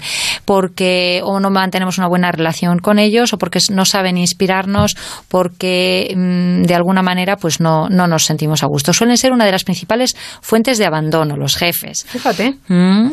Y, y a la vez las relaciones, las buenas relaciones forman uno de los ingredientes básicos de nuestro bienestar en el trabajo. Cuando tenemos buenas relaciones Pero con los compañeros. Con nuestros compañeros, con nuestros colegas, entonces nos sentimos, nos, nos solemos sentir bien. Es decir, las personas que manifiestan una alta satisfacción o felicidad en su trabajo suelen decir que son muy buenas las relaciones con sus colegas. Entonces, bueno, pues esto nos hace pensar que efectivamente las relaciones juegan un, un rol importantísimo en, en nuestro bienestar. Es- Claro. Son fundamentales. Digo yo, Belén Varela, que eh, para ello debemos pararnos y, y- y tomar un poco de conciencia de qué tipo de relación tenemos con nuestros jefes o jefas o con nuestros colegas, ¿no? Saber exactamente si hay algún punto de fricción, bueno, ¿lo hay realmente o, o no? Sí, a veces. Identificarlo. Sí, tenemos que identificarlo. A veces son las personas que, que las relaciones que tenemos con, con los demás, a veces somos nosotros mismos los que, pues de alguna manera no, no estamos teniendo un buen comportamiento, no estamos cuidando la relación, ¿no? Sí. Eh, de hecho, pues eh, muchas veces cuando las personas se están quejando de sus relaciones es algo que tenemos a lo mejor que tener en cuenta si nos está pasando siempre, porque a veces somos las que vale, no vale, hemos aprendido a relacionarnos bien y también tenemos que, que aprender a, a relacionarlos de una, de, una moda- de una manera edificante, ¿no? Eh, por ejemplo, pues cómo nos relacionamos con, con las personas con las que estamos alrededor, cómo te comunicas con esas personas. Y yo Oye, te- que es, es muy importante eso que dices. Importantísimo. Yo te voy a hacer un test. ¿vale, Venga. Vamos a ver, A ver que, que nos lo apliquemos. Los, los oyentes pueden hacerlo Sí. eh, si nos están escuchando en su casa, en, en el coche. Pueden hacerse estas preguntas, ¿no? Por ejemplo, vamos a ver si tú en tus relaciones cueces o enriqueces, ¿vale? En tus relaciones. ¿Qué culinaria te has puesto? Sí, así, ¿Cueces sí, o enriqueces? Sí. Por las relaciones es que también como- cuecen o enriquecen. Claro, es para no abusar del jugo de naranja. es verdad. Digo, pues vamos, a, vamos a otro símil, ¿vale? Vamos a ver si nuestras relaciones nosotros las cultivamos o más bien, mm, en fin, las recocemos. Por ejemplo, Vale. eh, saludas amablemente. La pregunta sería, ¿tú empiezas un correo electrónico o entras en tu oficina y saludas amablemente? Sí, sí, sí, ¿O vas directa al grano? No, no, Hay que hacer no sé cuántos. Eh, No, no. mándame este informe. Un saludo. Un saludito, ¿no? Bueno, saludo, pues ya las estás cuidando. Y además hago un buenos días con una admiración para que se contagie la Claro persona que, que, sí, que me está. por supuesto, por dos. El, el doble signo de, de entonación que que tenemos sí? en español y que es tan útil para mostrar que estamos bien, poner el signo de interrogación, el de apertura Mm. y el de cierre en un buenos días, pues muestra que estamos enérgicos y que tenemos ganas de esa relación. O sea que bueno, pa- eso frente a ir directo al asunto. Por favor, pásame el informe. Hombre, ese por favor Bueno, está bien. Pero a veces no lo hacen ni el por favor. A veces ni eso, El informe a las 10. Y dices, ¿cómo? Claro, claro. Entonces, bueno, eso es cocer un poco, ¿no? Enriquecer sería saludar amablemente. Por ejemplo, cuando necesitas algo, ¿lo pides, Raquel? Sí, claro. Claro, hay hay gente pues- que no lo pide, entonces. Bueno, hay gente que en vez, cuando necesita algo se queja porque no lo tiene. No tengo el informe, por ejemplo. digo, hombre, pues claro, fíjate cómo cambian las cosas. Decir, ¿me podrías enviar el informe? O decir, no tengo el informe. Si cuando, cuanto más te quejas, más te alejas. Te alejas de la solución, Ay, te alejas bueno. de las personas. Sí. Entonces, es mejor pedir que quejarse. Vale, Vale, está bien. Entonces, tercera pregunta. ¿Tú agradeces a las personas? ¿Agradeces Sí, claro. Lo normal, no? Lo normal. Claro, parece Sí. que sería lo normal, pero muchas veces lo que hacemos es más reproches que agradecimientos. Yo creo que eso es, Belén, porque claro, tú crees que la otra persona está obligado a hacerte ese favor o Es- esa tarea. Esto famoso que hemos hablado en algún Claro. programa, de verdad, de sentirnos nosotros acreedores de los demás. Es decir, Exacto. creemos que los demás tendrían que hacernos las cosas y por eso parece que no nos sentimos deudores de gratitud, cuando en realidad cuanto más deudores de gratitud, mejor bienestar sentimos Sí. nosotros y me- mejor contagiamos. Entonces, dar las gracias está bien siempre. Agradecer por anticipado, demuestran los, algunos estudios que eh, te, fa- te facilita el éxito de tu, de tu petición. Si tú, por ejemplo, estás pidiéndole a alguien algo y le dices, pues gracias por adelantado, parece ser que tienes más probabilidades de éxito. Los estudios están demostrando que cuando alguien te recibe esto, dices, bueno, parece que te, te condiciona un poco el sentir que ya te están dando las gracias. Yo aquí, ya que me haces el test, voy a ser del todo sincera. Sí. A veces cuando alguien me pide algo y no me lo pide correctamente, digo, pues ahora te esperas. Pues es que eso nos pasa a todos. y hago mal, claro, ¿no? Haces, Porque- bueno, bueno, pero lo que pasa es que es una respuesta a una mala petición. Claro, digo, pero es cierto que no deberíamos, porque nosotros tenemos que trabajar con nosotros mismos, no con lo que, con lo Sí, que, sí, con la respuesta de los demás o con Vale, las reacciones vale, de los demás, ¿no? Entonces, bien, Bien. cuando has hecho ma- algo mal, por ejemplo, ofreces una o más soluciones o alternativas, dices, bueno, pues no he podido grabar hoy el programa o no he podido tal, te voy a dar esta alternativa o esta otra. Hombre, sí, porque me gustaría que lo hicieran conmigo también, ¿no? Claro, te- claro. que te Bueno, pues hay quien en vez de hacer esto, lo que hace es dar eh, excusas. Una, dos, cuantas más excusas, ¿no? más también me- menos creíble eres. Entonces es mejor decir, mira, no voy a llegar a tiempo con este con este tema, a ver si lo podemos hacer la semana que viene, que decir, mira, es que claro, tuve que ir al dentista, luego la muela se me infectó, me dolía, no. Pero hay algo peor, y entonces me encontré un atasco. Sí. Hay algo peor en eso, que es, en vez de dar una excusa, culpar a otro. Ah, bueno, eso ya es tremendo. Eso lo he visto, fíjate, en público, que es una cosa que me puso los- Ay, no lo- me la- gusta. la- el vello de punta. Eh, una persona que sacó una diapositiva que estaba mal y dijo, desde luego, es que mi secretaria no se entera. Y yo estuve a punto de levantarme y lanzarle algo, porque soy una persona civilizada y me contengo, pero dije, pero ¿cómo, como, Sí, pues sí, asúmelo sí. o sencillamente Me ríete, haz una broma, pero no digas que te lo han hecho mal. Bueno, pues haberlo repasado. Claro, aquel. sí, sí, sí, no es fundamental. Cuida bien esta, esto porque es importante. No expreses excusas, simplemente pues ofrece soluciones, Ujú. soluciones o alternativas cuando no has podido hacer algo. Lo que es la actitud, ¿eh? La actitud, totalmente. Luego, por ejemplo, ¿empleas, el, em- ¿empleas mucho el sí o expresiones afirmativas o más bien el no y expresiones negativas? Mm, Siempre positivo. Siempre positivo, claro. Claro. Bueno, lo mismo con las expresiones o con las palabras, ¿no? Es decir, cuanto más, cuantas más expresiones positivas o más palabras positivas, más percepción de bienestar le mostramos al otro y, y mejor actitud obtenemos en la respuesta de los demás, ¿no? Esto vale, Belén, eh, tanto para eh, comunicación verbal como por escrito, porque ahora nos comunicamos mucho por mail, por WhatsApp, etcétera, y entonces a veces no cuidamos ese tipo de lenguaje. Pero, pero fundamental. Fíjate, yo a veces pongo a mis alumnos como ejemplo una carta de una, de una empresa de fabricación De muebles muy conocida que, que en un momento dado tuvo un escándalo porque se, se- había carne de caballo en sus albóndigas. Ajá, vale, ¿no? sí, sí. Bueno, entonces la, la multinacional mandó una carta, yo a, la- a los pocos días de ver esto en el diario, a los pocos días o, el, o el mismo día, eh, nos llega un, un mensaje al correo que nos dice las albóndigas vuelven al menú de esta empresa.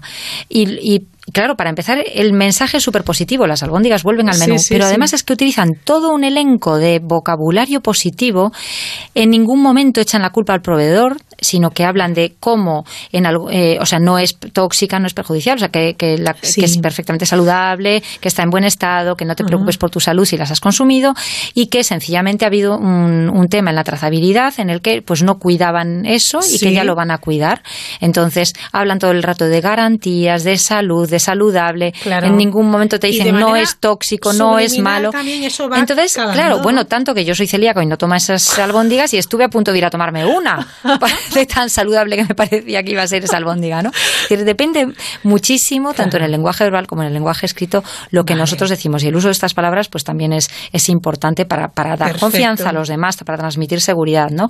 Luego, por ejemplo, eso que decíamos, los dobles signos de entonación para preguntar o para exclamar, porque eso anima, da la sensación de que la Sí. Persona está manifestando expresamente esa, Sí, ya que tenemos esos- recursos, empleémoslos, Claro. ¿no? Y luego el lenguaje correcto, es decir, nada, yo creo que la- la- lo- cuando utilizamos un vocabulario poco edificante o, o palabras malsonantes, no enriquecemos, empobrecemos mucho las relaciones, ¿no?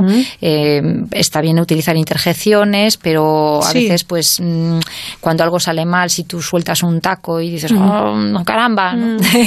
con otros términos, pues parece que estás contagiando esa negatividad a, a tus relaciones del entorno, ¿no? Entonces, el utilizarlo, pues, conscientemente y luego, pues, por Vale. supuesto, despedirse cortésmente. Me imagino que cuando terminas te despides cortésmente. Hombre, ¿no? efectivamente, no se me ocurre hacer otra cosa. Pues eso es, por ejemplo, utilizar la- el lenguaje de, de forma que nos, que nos favorezca, porque nos influye, nos influye muchísimo en cuanto a, a cómo nos relacionamos y la respuesta que obtenemos en los demás, ¿no? Entonces, bueno, pues Muy eh, bien. la verdad es que eh, es muy importante cuidarla. La mayor parte de los casos, pues el, el trabajo se lleva a cabo a través de procesos sociales y las relaciones, pues aunque sean esporádicas, tienen un impacto tremendo en nuestro bienestar y, y las personas además es que tenemos un sentido in- intrínseco, innato de, de pertenencia. Nos gusta pertenecer al grupo y sentirnos integradas Claro. en nuestra tribu, sea la, la tribu, tribu, laboral, la exacto, familiar, sí. ¿no?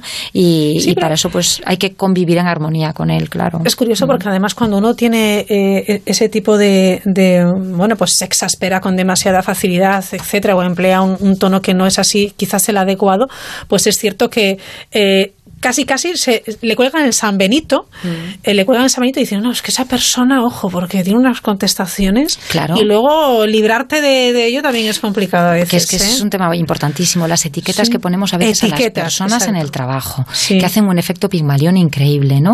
Nosotros creemos a veces que empatizamos bien y muchas veces no empatizamos porque creemos que, que sabemos lo que siente esa persona por la etiqueta que tiene, ¿no? Entonces decimos, es una persona que está amargada, es una persona que está...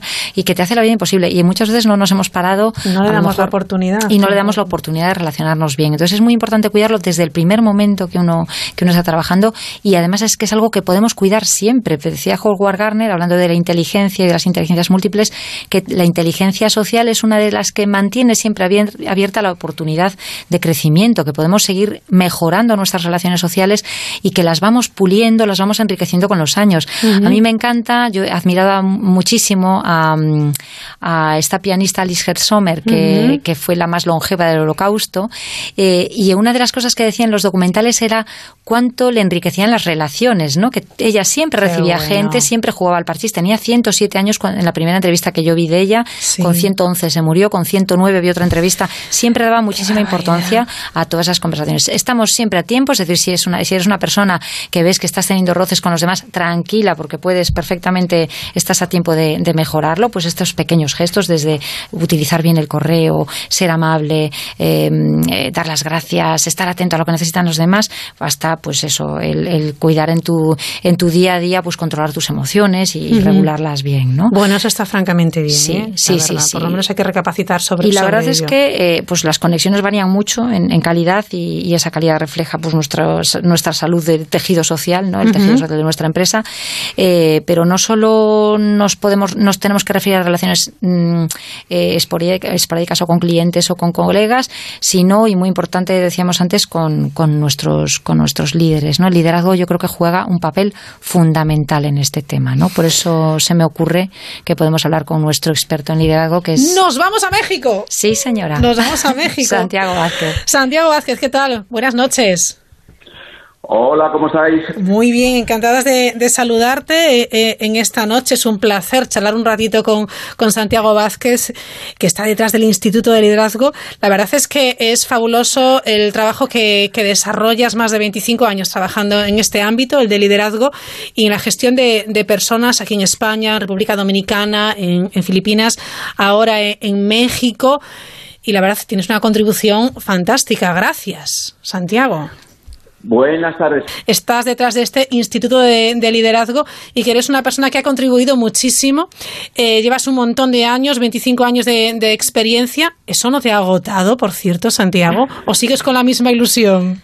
Pues, Pues- el otro día teníamos una cena con Iñaki Rivera y él decía que efectivamente lo que más valoraba era tener más ilusiones que añoranzas, ¿no? Y al final, pues yo creo que que no sé por qué. El caso es que me siento extraordinariamente ilusionado y con una pasión pues que crece en relación a los objetivos que me, que me mueven y conmueven. ¡Qué maravilla! Oye, ¿es lo mismo trabajar en España que en República Dominicana, que en Filipinas, que ahora, por ejemplo, que estás en México? Pues es muy diferente. Sin embargo, al mismo tiempo hay una serie de elementos que son absolutamente tras- eh, transversales. Y es que las personas positivas al final generan mejores entornos y rodearse de personas positivas es una buena inversión, no solamente porque tu día a día es mejor, sino porque además las personas positivas obtienen mejores resultados, de tal manera que se convierte en una estrategia adecuada si quieres al final conseguir tus objetivos. Belén. Bueno, yo quería, quería preguntarte qué hacéis desde el, el Instituto de Liderazgo. ¿Cómo es esto del liderazgo para el florecimiento humano? Cuéntanos. Bueno, pues el Instituto de Liderazgo es algo que crea el Tecnológico de Monterrey después de que en el año 2016 nuestro presidente del Consejo de Administración el presidente ejecutivo, José Antonio Fernández y Salvador Alba, asisten a una reunión del World Economic Forum en Davos y ven que el 86% de los asistentes de- a la agenda mundial pues consideran que existe una crisis eh, de liderazgo, ¿no? Entonces, eh, eh, como, co- como consecuencia de esa reflexión, dijeron, oye, sería conveniente hacer un centro para investigar lo que es el liderazgo. El liderazgo, existen tantas definiciones de liderazgo como personas lo han intentado definir o afrontar, y es algo que en esta nueva era, una era que ya no es la era industrial, que posiblemente sea, algunos dicen la era de la inteligencia artificial, otros la revolución industrial 4.0, pero también otros dicen que es la era del ser humano, pues requiere ser conscientes de que con tantas nuevas generaciones conviviendo y con una nueva realidad había que eh, pues prestarle atención y hacer ciencia en materia de liderazgo. Y es eso efectivamente lo que hacemos en el instituto, intentar con toda la humildad, pero con toda la ambición, intentar contribuir a la reinvención del concepto de liderazgo. Hacer ciencia en materia de liderazgo, eso significa que podamos, podemos tener una hoja de ruta para ser un buen líder. Efectivamente, lo que pasa es que el, el- el conocimiento eh, en general se desarrolla como silos que no se hablan, ¿no? No hay una intercomunicación. Y el liderazgo no solamente es psicología o es pedagogía o es antropología, es también biología, es neurociencia. Y hoy, precisamente cuando, si queremos establecer una hoja de ruta, nosotros queremos, eh, estamos intentando y ya tenemos una propuesta de cinco elementos que conforman el- nuestra propuesta de constructo de liderazgo, pues si queremos eh, realmente acertar en la propuesta, tenemos que entender cómo el cerebro genera una serie de hormonas que son la respuesta a unas circunstancias y a unas emociones que las generan. Entonces, a la pregunta de Belén, ¿qué es el florecimiento humano? ¿Y por qué nos orientamos al florecimiento humano? Pues el florecimiento humano no es más que una revisión actualizada y revisada del concepto de felicidad, que antes era unidimensional y desde un punto de vista de florecimiento, aunque en Europa y en España en concreto pues pueda sonar un poquito raro esto de florecimiento humano, pues no es más que el constructo de los elementos que hacen que están presentes en las personas que presentan mayores niveles de satisfacción con sus vidas. Claro.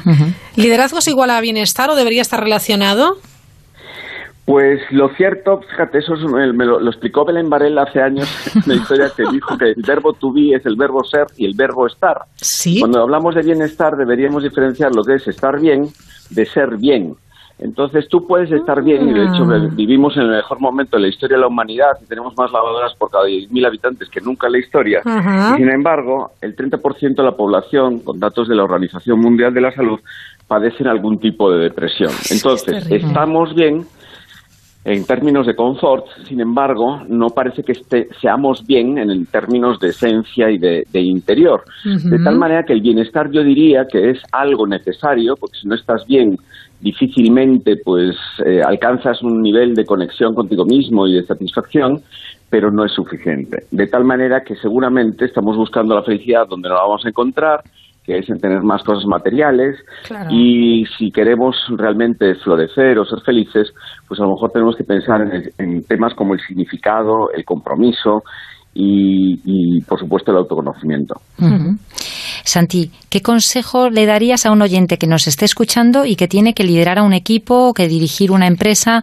¿Qué puede hacer para ese florecimiento humano, ese líder o esa Bueno, pues, a ver, es difícil, ¿no? Yo entiendo que vivimos en un momento donde necesitamos como recetas. Claro. Pues, y dar recetas a veces, mm, a mí me parece que es un poco atrevido. Un pero poco arriesgado, creo- ¿verdad? Un poco arriesgado. Sin embargo, sí creo que el líder hoy, a diferencia del siglo XX, donde veíamos a líderes carismáticos que se medían por el número de seguidores y el impacto de personas que les hacían caso, pues hoy el líder, en mi opinión, la definición, mi definición de líder es que el líder es aquella persona que al final de, de su vida o al final del día consigue ser feliz. Porque si ser líder consiste en dejar de ser feliz o pagar el precio de tu felicidad, no creo que valga la pena ser líder. Ahora bien, ¿qué puede hacer ese líder en relación a su equipo? Pues contribuir precisamente a la felicidad de los miembros de su equipo. Es decir, líder es la persona que consigue ser feliz y que para conseguirlo contribuye a la felicidad de los demás. El líder hoy, me parece que para tener éxito y para dirigir en cualquier orden profesional u organizacional, se debe enfocar precisamente a contribuir a desarrollar como coach a los miembros de su equipo orientándose a sus fortalezas. Qué bueno, ser feliz y compartir esa felicidad para que otros lo sean también. Qué receta más buena, hay que aplicársela. Sí, totalmente. Yo te voy a hacer una pregunta más difícil, ¿eh, Santi? Pero A nos, ver. nos Venga, une la a amistad ver- y espero que me a lo ver si perdones. puedes, Santi. ¿Qué puede hacer alguien que tiene un mal jefe? Uy, esa es o para una mala ¿eh? jefa. Esa es para nota. Pues sí, efectivamente, es una, peli- una pregunta más difícil. Porque claro, si yo digo, eh, si no tienes un buen jefe, pues cambia de jefe. Alguien puede, muchos pueden contestar, ya me gustaría a mí poder cambiar de jefe. Claro, ¿no? claro. Ah. Sin embargo, lo cierto es que cambiar de jefe o cambiar la visión mm, que puedes tener de tu jefe enfocándote en qué crecimiento o qué elementos puedes estar desarrollando precisamente en la adversidad, pues puede ser una estrategia. Ahora bien, yo creo que sinceramente eh, cuando a ti no te gusta, no te encuentras, no te identificas con los valores de la persona que, que lidera tu equipo, a la que reportas, la verdad es que la vida se convierte en un gran infierno, ¿no? De hecho, por ejemplo, en las encuestas de clima laboral de Great Place to Work, tres de los cinco atributos tienen que ver, analizados, tienen que ver con los superiores. No creo que sea una respuesta fácil el qué hacer cuando no tienes a un buen jefe, ¿no? La, la primera respuesta sería, estás en disposición, eh, tienes la posibilidad de cambiar de jefe. Si fuese posible, mm, cambiar de jefe. ¿Por qué? Porque tener un mal jefe es algo terrible, ¿no? Es ocupa demasiado espacio. Yo aprovecho precisamente para reflexionar sobre la suerte que he tenido en mi vida con, con grandes jefes y grandes líderes, personas con una visión, Ah, comprometidos, bueno. Sí. y realmente eso hacía que pudiésemos ocupar buena parte de las energías en confiar y no en desconfiar, ¿no? Entonces yo creo que al final eh, creo que es importante, por ejemplo, las encuestas de clima laboral como Great Place to Work, tres de los cinco atributos tienen que ver con los superiores. Entonces, los superiores o tu jefe impacta de una forma radical. Cuando tú confías en él, cuando tú te sientes orgulloso en él o en ella y, y- y colaboras de una forma eh, espontánea y comprometida, eh, el trabajo tiene otra calidad. De tal manera que, mientras tanto, mientras tanto sí recomendaría que también de los malos jefes se aprende mucho, ¿no? Ajá. Como por ejemplo aquello que no debo ser cuando algún día tenga personas a mi cargo, ¿no? De tal manera que, bueno, yo creo que eh, un, un, un ojo en intentar cambiar de jefe y otro en intentar ser consciente de que a veces las lecciones y el, y el desarrollo vienen en dosis no agradables, ¿no? Exacto. Oye, es curioso porque yo estoy pensando ahora que si eh, eh, pues los jefes, eh, el jefe es consciente del poder que tiene eh, en este aspecto de, bueno, pues de que el empleado esté contento, en consecuencia pues tenga mejor trabajo y rinda más, etcétera, porque a veces yo creo que ni- no saben que tienen ese ese poder. Pues efectivamente, eh, pa- para empezar también rompamos un- una lanza a favor de, de muchos jefes, porque Sí, al final claro. se les exigen que se adapten a circunstancias de cambios sectores.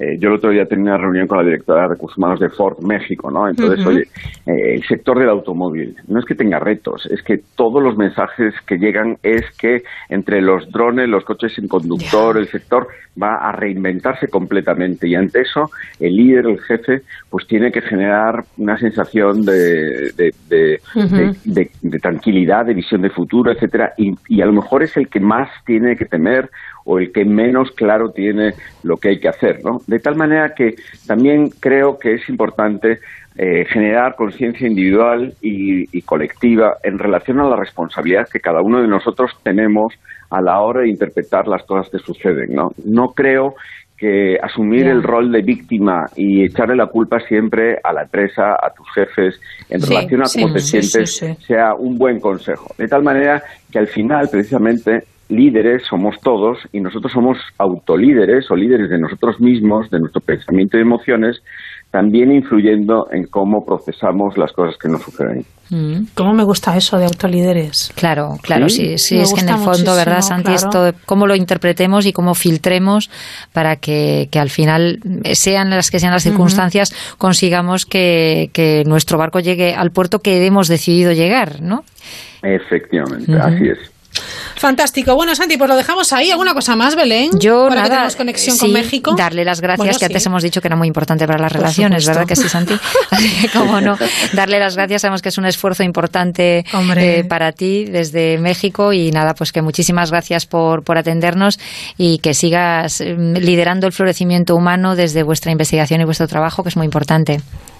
Pues muchísimas gracias eh, y a vuestra disposición. Gracias, Santiago Vázquez, y enhorabuena por tu trabajo. Un saludo. Hasta Un luego. saludo. Gracias, gracias. Bueno, pues qué maravilla hablar con Santi Vázquez, la verdad, porque sabe un montón y lo explica muy bien. Comunicar bien, siempre lo decimos que es, Es fundamental. claro que sí. Y yo espero que aquellas personas que nos estén escuchando, bueno, pues hayan tomado nota y les valga de algo, que es de lo que se trata, ¿no? Claro, Que claro. nota. En el fondo lo que tenemos es que hacer pequeñas acciones de mejora. Lo que tenemos es que conseguir que efectivamente esas relaciones sean positivas. Si, por ejemplo, lo que estábamos diciendo, nuestra relación es buena, podemos enriquecerla, porque no porque sea buena nos tenemos que relajar. Si no es buena, también podemos enriquecerla y hacer todas estas cosas que estábamos diciendo antes, de, de saludar amablemente, de, Claro, de pedir cuando calidad, necesitemos, de no reprochar, de no Sí. quejarnos y de buscar permanentemente pues la, la mejora, ¿no? ¿Qué podemos hacer para mejorar nuestras relaciones, tanto con colegas como con superiores? Pues como ya mencionamos en el programa anterior, hablando de tareas, al- aliar, por ejemplo, nuestro reloj biológico, es decir, las horas en las que estamos mejor Sí. más enérgicos para aquellas conversaciones que son importantes, para las eh, conversaciones relevantes o para los momentos en que necesitamos afrontar Sí. pues una dificultad, ¿no? Pues utilizar nuestro mejor momento del día, pero también para cuidar las relaciones buenas. Pues a lo mejor tengo un buen momento y es el momento, es, el- es la hora de dedicarle a ese- esa, esa Sí, relación de liderazgo o a, di- o a, mentorizar a, a mi equipo o pues a, a charlar con esos compañeros Claro, o no descuidemos eso, Eso es fundamental. Y luego pues utilizar todas nuestras fortalezas de carácter, capitalizar buenos momentos, pues Ujú. saborear ese café que nos tomamos a veces en el descanso, buscar esos momentos también, apreciarlos, ¿no? Y, y, bueno, pues sobre todo eso de enriquecer el lenguaje, ¿no? Ver cómo nos comunicamos con otras personas, utilizar un lenguaje convincente con los demás para que las relaciones se perpetúen y no, como decíamos antes, no te alejes quejándote, que la queja aleja. La queja aleja, me sí, encanta. y que, y que seamos, pues eso, capaces de, de cultivarlas todos los días y con conciencia. Si, tra- si trabajamos bien nuestras relaciones y, y- y tenemos relaciones de alta calidad, pues eh, conseguiremos tener, disfrutar muchísimo más de nuestro trabajo, ¿no? Así que el crafting en esta ocasión, el, el- el- el modelaje de nuestro trabajo, el rediseño de nuestro trabajo, no será lo mejor, que también podría ser prescindir de relaciones que no nos aporten valor, eh, sino más bien construir aquellas que sí nos aporten valor, regarlas para que crezcan y que, y que formen parte pues, de nuestro enriquecimiento profesional. ¿Han tomado nota? Pues aplíquense, que les va a venir Pues estupendamente. y nosotros también nos aplicamos. Eso es. Por supuesto que sí. Belén Varela, la próxima semana más. Más, ¿De acuerdo? Mientras tanto, buen trabajo. Gracias, hasta luego. La Mirilla. Onda Cero. Desconcertarte, no tener ni una multa y pagar de más por mi seguro. Mutuarte. Traerte a la mutua tu seguro de coche y tener lo mismo, pero por menos dinero. Vente a la mutua y te bajamos el precio de tu seguro de coche, sea cual sea. Llama al 902-555-485. 902-555-485. Vamos, mutuate. Consulta condiciones en mutua.es.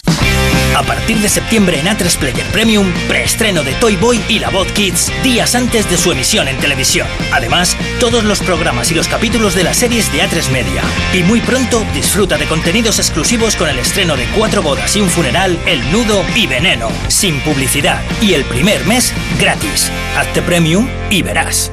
En este país, cada vez que escuchamos este sonido, nos transformamos en expertos en fútbol. Bienvenidos a Movistar, porque aquí tenéis todo el fútbol, toda la liga, toda la Champions y la Europa League. Y ahora fútbol, cine, motor y deportes gratis hasta 2020. Expertos en fútbol. Movistar es vuestra casa. Este verano, asómate a la mirilla en Onda Cero. Radio.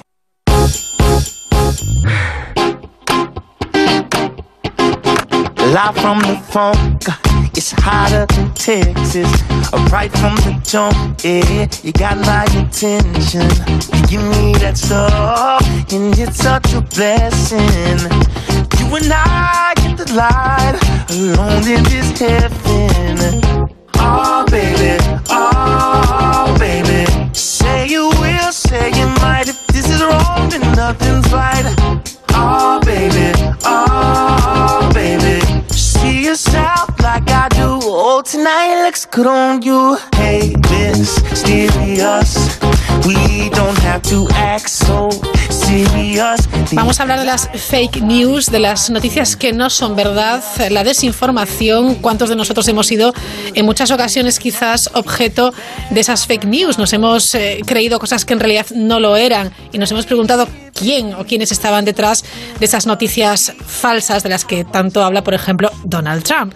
Desde la plataforma de activistas Xnet han hecho un informe muy chulo en el que abogan por la promoción de la verificación y la veracidad informativa en el diseño de políticas para luchar contra la desinformación y estas fake news. Saludamos a Simona Levy. Simona, ¿qué tal? Muy buenas Hola. noches. ¿Todo bien? Hola, buenas noches. Muy bien. Bueno, era necesario este estudio, ¿no? Eh, sí, porque desgraciadamente las leyes que se están construyendo que dicen quieren luchar contra la desinformación, en realidad están atacando muy fuertemente la libertad de, de expresión de, la, de las personas. Y como tú muy bien dices, es verdad que todos tenemos una cosa que se llama el sesgo de confirmación, que eh, es decir, que preferimos una mentira que nos da razón a una verdad que nos da la contraria. Esto es verdad, o sea, no estoy diciendo que eh, a veces usamos la, nuestra libertad de expresión de una manera un poquito eh, no muy, eh, digamos, eh, con, mucha responsabilidad. Pero, claro, el problema de las fake news no es tanto la mentira, que es una cosa que es del ser humano, sino el hecho que hay mentiras que mm, son tan expansivas que llegan a modificar la estructura de una democracia, a hacer ganar elecciones o a cambiar radicalmente una opinión pública, etcétera, etcétera. Entonces, nosotros hemos tenido que hacer este informe porque, claro, la legislación están diciendo, uy, hay que limitar la libertad de expresión de la gente y nos hemos dado cuenta que en realidad son legislaciones un poquito sesgadas que tienden a proteger el que ha sido desde siempre el monopolio de la propaganda y de la información masivamente eh, que circula masivamente. Y esto no son mm, naturalmente nada más nada menos que los gobiernos, los partidos políticos y las grandes corporaciones. O sea, básicamente entidades que tengan el dinero y los recursos para poder hacer de una información, eh, para poder dar a una información una viralidad tan grande como para poder impactar sobre una gran parte de la población. Claro. Y, el, y claro, el hecho que en estas legislaciones se está dejando fuera eh, todo este ámbito, que es un ámbito que además no nace de Internet, sino que la propaganda ya nace desde hace muchos eh, siglos y probablemente nace con, con los gobiernos en, en, el neolítico, eh, yo creo que nosotros hemos pensado que era importante cambiar la narrativa y proponer unas reformas de legislación que ataquen a los grandes productores de noticias falsas, pidiéndoles más transparencias, más transparencia, pidiendo a nuestros gobiernos, a nuestros partidos políticos y a nuestros nuestras empresas de cuando invierten dinero en información, que esto se aflore, que esto se pueda ver, que se pueda saber cuánto dinero y quién ha pagado una información que circula masivamente. Y así no tocamos la libertad de expresión de nadie y sí eh, trabajamos con transparencia sobre nuestras instituciones o, grandes corporaciones. Este es el plan. Claro, Simona, es que es muy curioso porque eh, a veces tendemos a culpar al propio ciudadano que es víctima, ¿no? El que sufre esas fake news y sin embargo ese ciudadano, pues yo creo que está eh, eh, en un, la línea de indefensión si no tiene quien, quien le proteja, ¿no? Quien, si no hay un filtro, ese es el problema. Sí, Raquel, mira, este, esta perspectiva que, que estás poniendo sobre la mesa me parece genial, realmente. O sea, eh, efectivamente es exactamente lo que tú dices. Es como siempre, los grandes poderes fácticos, cuando hay un problema que normalmente generan ellos mismos muchas veces, ¿no? Eh, tienden, nosotros lo hemos visto, ¿no? Incluso con eh, temas bancarios del, del, de la grande quiebra y todo esto. O sea, se tiende a dar la culpa al tema de las hipotecas. O sea, se siempre se tiende a dar la culpa por parte de quien debería resolver el problema, a dar la culpa a quien es víctima, a las personas que son víctimas para eh, librarse de sus responsabilidades y sobre todo librarse de sus privilegios. O sea, eh, todo gobierno y todo partido político desde siempre han trabajado la propaganda. Es normal, o sea, no estamos diciendo que no, se, es nuevo, pero deberíamos poder distinguir qué es propaganda de lo que es información veraz y, y entonces debemos vigilar todos los que intentan, ponen dinero y recurso y también todos los que cobran para que las informaciones fabricadas sean vendidas como verdad. Y esto me parece un enfoque muy sensato. Desgraciadamente, todas las legislaciones que se están haciendo en este momento van en la otra dirección. Por suerte, la ONU y la OCE eh, piensan igual que nosotros, por lo cual nosotros al menos nos podemos apoyar sobre estas instituciones que tienen una cierta reputación. Ya. Simona Levy, háblanos un poquito de esta plataforma XNet. ¿En qué consiste? ¿En qué trabajáis? ¿Por qué este interés? Nosotros llevamos desde 2008, cuando nos fundamos, eh, somos una plataforma que trabajamos la innovación democrática en la era digital. O sea, este cambio de era, que esta nueva tecnología que llegue, que cambia tantas cosas, ver cómo podemos utilizarla, eh, defenderla y utilizarla para una mejora de la democracia. La cuestión es, naturalmente, no es ser ingenuos y decir que todo Internet es súper bonito, pero sí, mm, lo que, de lo que se trata es de no criminalizarla, de no criminalizarlo. Nosotros hacemos un paralelo muy evidente con la invención de la imprenta.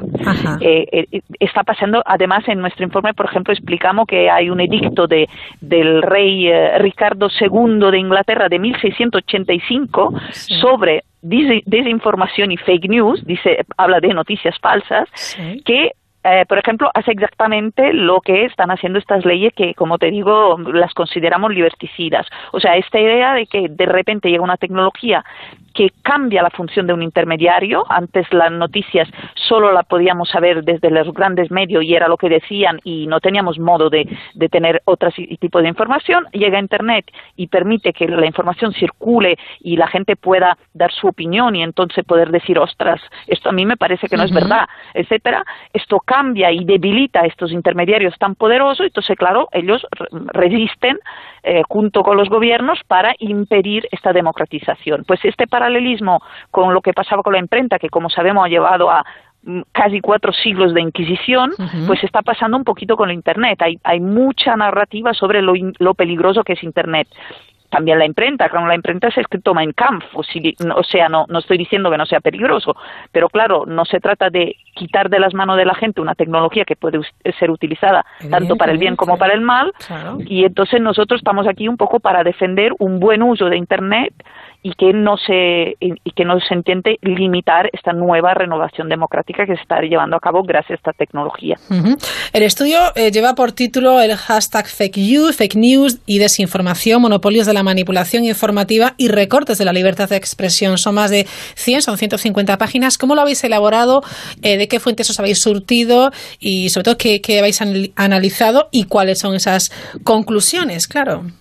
Entonces, nosotros damos siempre una máxima de los, hackers que, de los hackers que dice eh, un problema nunca se tiene que resolver dos veces. Es para decir que muchas veces empieza eh, de cero y, nosotros nunca lo hacemos. Entonces, partimos de toda la información, todas eh, las opiniones, los informes, los ensayos y, también los big data que se han creado alrededor en los últimos años, cuando ha habido este boom del, del tema de las fake news. Hemos partido de estos informes y los hemos sistematizado y sobre ello hemos construido. Entonces está dividido en seis partes, lo hemos hecho dentro del posgrado de Tecnopolítica y Derechos que yo dirijo en la Pompeu Fabra eh, de Barcelona en, cada otoño de cada año. Entonces con los, eh, con los investigadores, los estudiantes y hemos eh, regrupado todo este trabajo, lo hemos analizado y hemos, hemos visto que en realidad los informes, muchos informes, llegan a esta nuestra misma conclusión.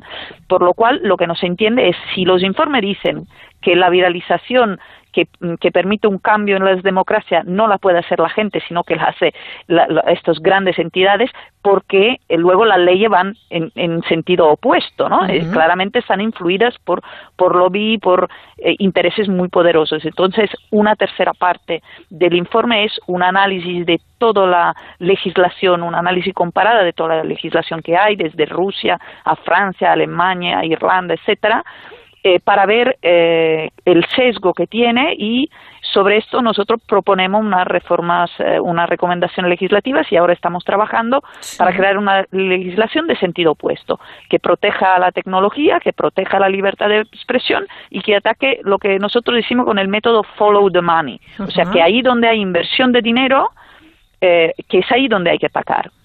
personas que están invirtiendo dinero para, en una información, eh, qué intenciones han y que al menos este dinero sea transparente. Detrás vosotros eh, veis a gobiernos, partidos políticos, grandes medios de comunicación, corporaciones, empresas. La idea sería, eh, Simona Levy, eh, efectivamente, pues obligar a la verificación de la información que esté, que sea medidas normativas, que sea, bueno, pues por imperativo legal, que se les obligue. Exactamente, mira, vosotros los periodistas sois los únicos que tenéis un código deontológico que os pide verificar lo que decís, porque es vuestra profesión. Pero, por ejemplo, para vosotros no es obligatorio tampoco.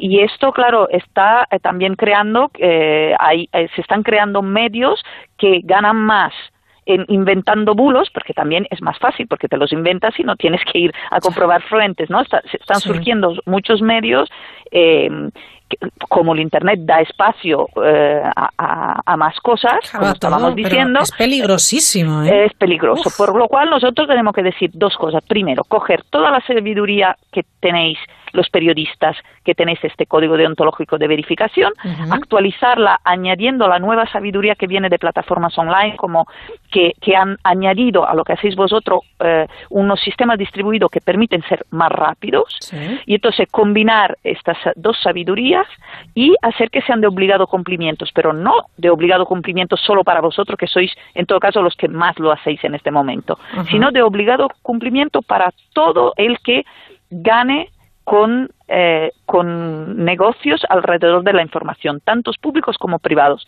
¿A qué me refiero? No solo los medios de comunicación que ganan con la información, sino también las oficinas de prensa de los partidos, de los gobiernos, las empresas de información, eh, las plataformas online.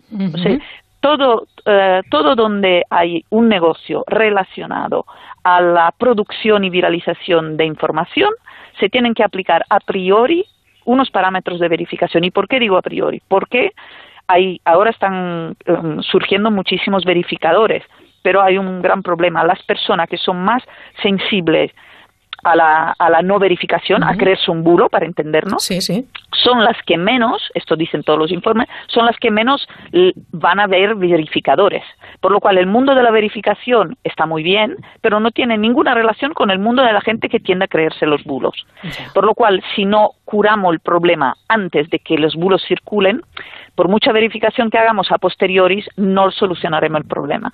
Y nosotros pensamos que no pasa nada si la gente que gana con comunicación tenga también el deber de que su información sea verídica o al menos que ponga un cartel abajo diciendo información que no viene de ninguna fuente, que la hemos generado nosotros y, y que la ha pagado fulanito de tal. Pues muy bien, al menos sabemos que es publicidad. Efectivamente, es que además no solamente es eh, obligar a, que bueno exista un sistema de verificación, sino que se penalice y, añadís vosotros, Simona Levy, desde Xnet, fuertemente penalizado. Sí, absolutamente. Eh, es evidente que eh, alguien que haga un negocio, el negocio de la publicidad es absolutamente legítimo, el negocio de la información es absolutamente legítimo. Ahora, alguien que haga negocio de, publicidad diciendo que es información, esto incluso es intrusismo. O, sea, en, otras profesiones, eh, eh, en otras profesiones sería mm, prohibido. Entonces no vemos por qué, siendo que además creo que todo el mundo somos conscientes que es un grave problema para la, porque la información es básica para la democracia. Entonces que sea tan contaminada no es bueno para las democracias. Si estamos todos de acuerdo con esto, eh, no hay motivos que no se legisle en este sentido. Me temo, y nosotros lo hacemos mucho con XNET, eh, nosotros hacemos nosotros mismos las leyes y luego las proponemos a los partidos, eh, porque toda ley que afecta las estructuras de los partidos tiende a ser todavía más difícil de conseguir que sobre cualquier otra cosa. Así que nosotros nos hemos puesto mano a la obra, estamos preparando mesas de conversación con todo el sector eso de verificadores, periodistas, etcétera, para crear conjuntamente estos protocolos. Luego los abriremos para que la ciudadanía en general pueda, pueda ver si le parece una buena propuesta. Nosotros siempre lo hacemos, lo dejamos abierto a enmiendas de la ciudadanía, que quien quiera aportar cosas interesantes lo pueda hacer. Y a partir de ahí construiremos una, una, legislación. Si lo podemos hacer con el apoyo y el recurso de los partidos y que en el Congreso de los Diputados se apruebe rápidamente, perfecto. Y si no, pues eh, en todo caso nosotros queremos presionar tanto en el Congreso del Diputado como en las autonomías como en Europa para que se cambie esta narrativa tan liberticida sobre las fake news. Claro, es que si lo pensamos, eh, es cierto que quizás la Unión Europea sí debería meterse eh, en este asunto en defensa de los ciudadanos. Sí, se ha metido ya y no se ha metido bien. De hecho, ha creado un comité que se llama High Level Expert sobre desinformación online. Y el problema es que cuando uno necesita decir high level expert es lo que se llama una excusación o petita, ¿no? O sea, con que digas comisión sobre esto, pero que tengas que añadir la coletilla de high level expert es un poco raro. Y efectivamente nosotros hemos ido a mirar que eran estos high level expert y el 47,5% de los expertos de esta comisión son grandes conglomerados de, mm, de comunicación mm, que justamente son los grandes productores de fake news.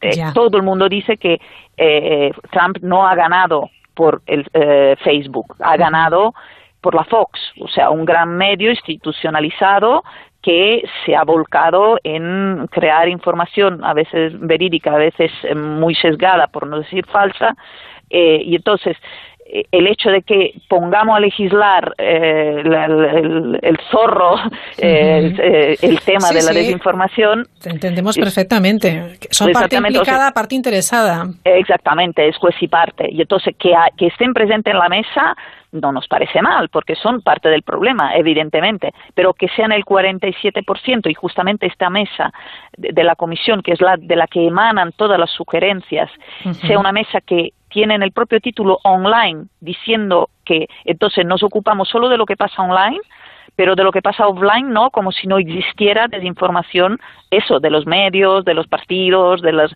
etcétera, etcétera. Entonces, es muy sesgada y es por eso que nosotros más bien hacemos referencia a la ONU a la OCE y queremos, y ya estamos interviniendo en Europa para que se, se critique este comité, se cambie la estructura de este comité y se cambien de recomendaciones y que porque son recomendaciones que atacan directamente la libertad de expresión y la regulación de Internet, cosa que es muy grave, es muy de la época de la Inquisición, como decíamos. Simona, me temo que el camino va a ser todavía largo porque es, es complicado cuando hablamos de poderes, eh, bueno, pues fácticos, o sea, es, es muy difícil intervenir y hacerse oír, pero eh, hay que seguir haciéndolo, obviamente.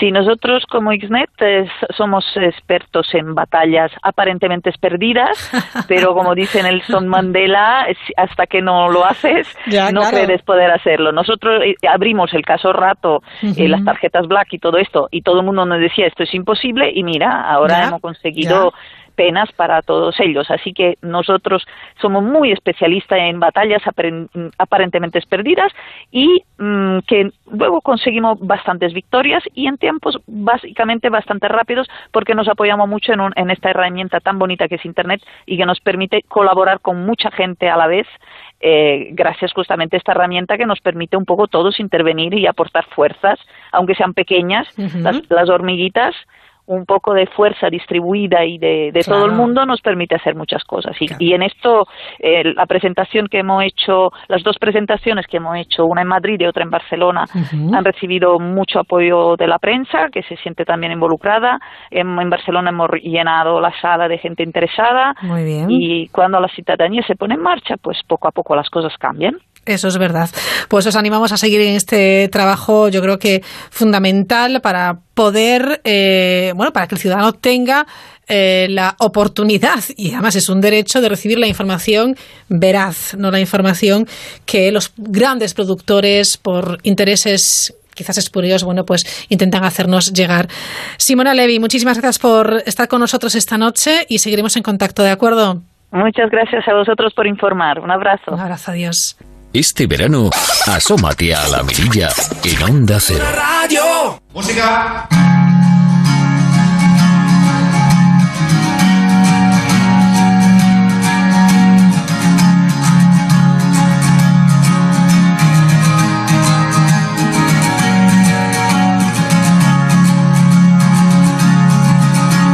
Esta mañana escuché en el jardín de tu casa una canción que decía algo parecido a lo que venía pensando mientras tú leías un libro.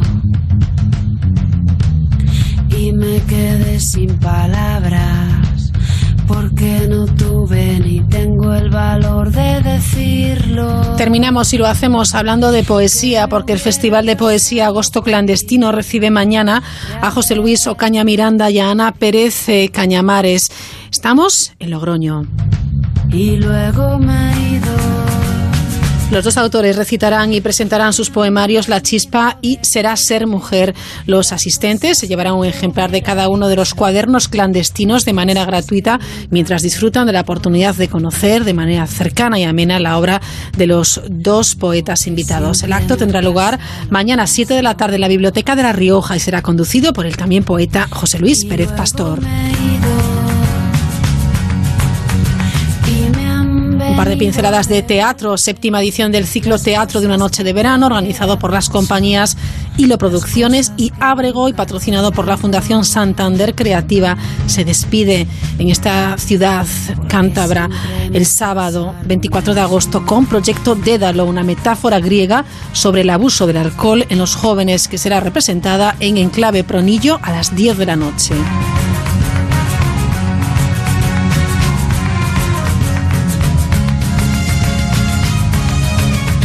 Y una cita más en Valencia. Los artistas Asier Echandía y Enrico Barbaro llegan mañana a Sagunt a escena para revolucionar el panorama musical tal y como lo conocemos de la mano de Mastodonte. Ese grupo que forman su debut discográfico es una experiencia sensorial y una explosión de sensaciones expresadas a través de la música. Mastodonte se va a representar mañana, diez y media de la noche, en el Teatro Romano de Sagunto, en Valencia. Un espectáculo que forma parte de la gira del grupo llamada Transfiguración.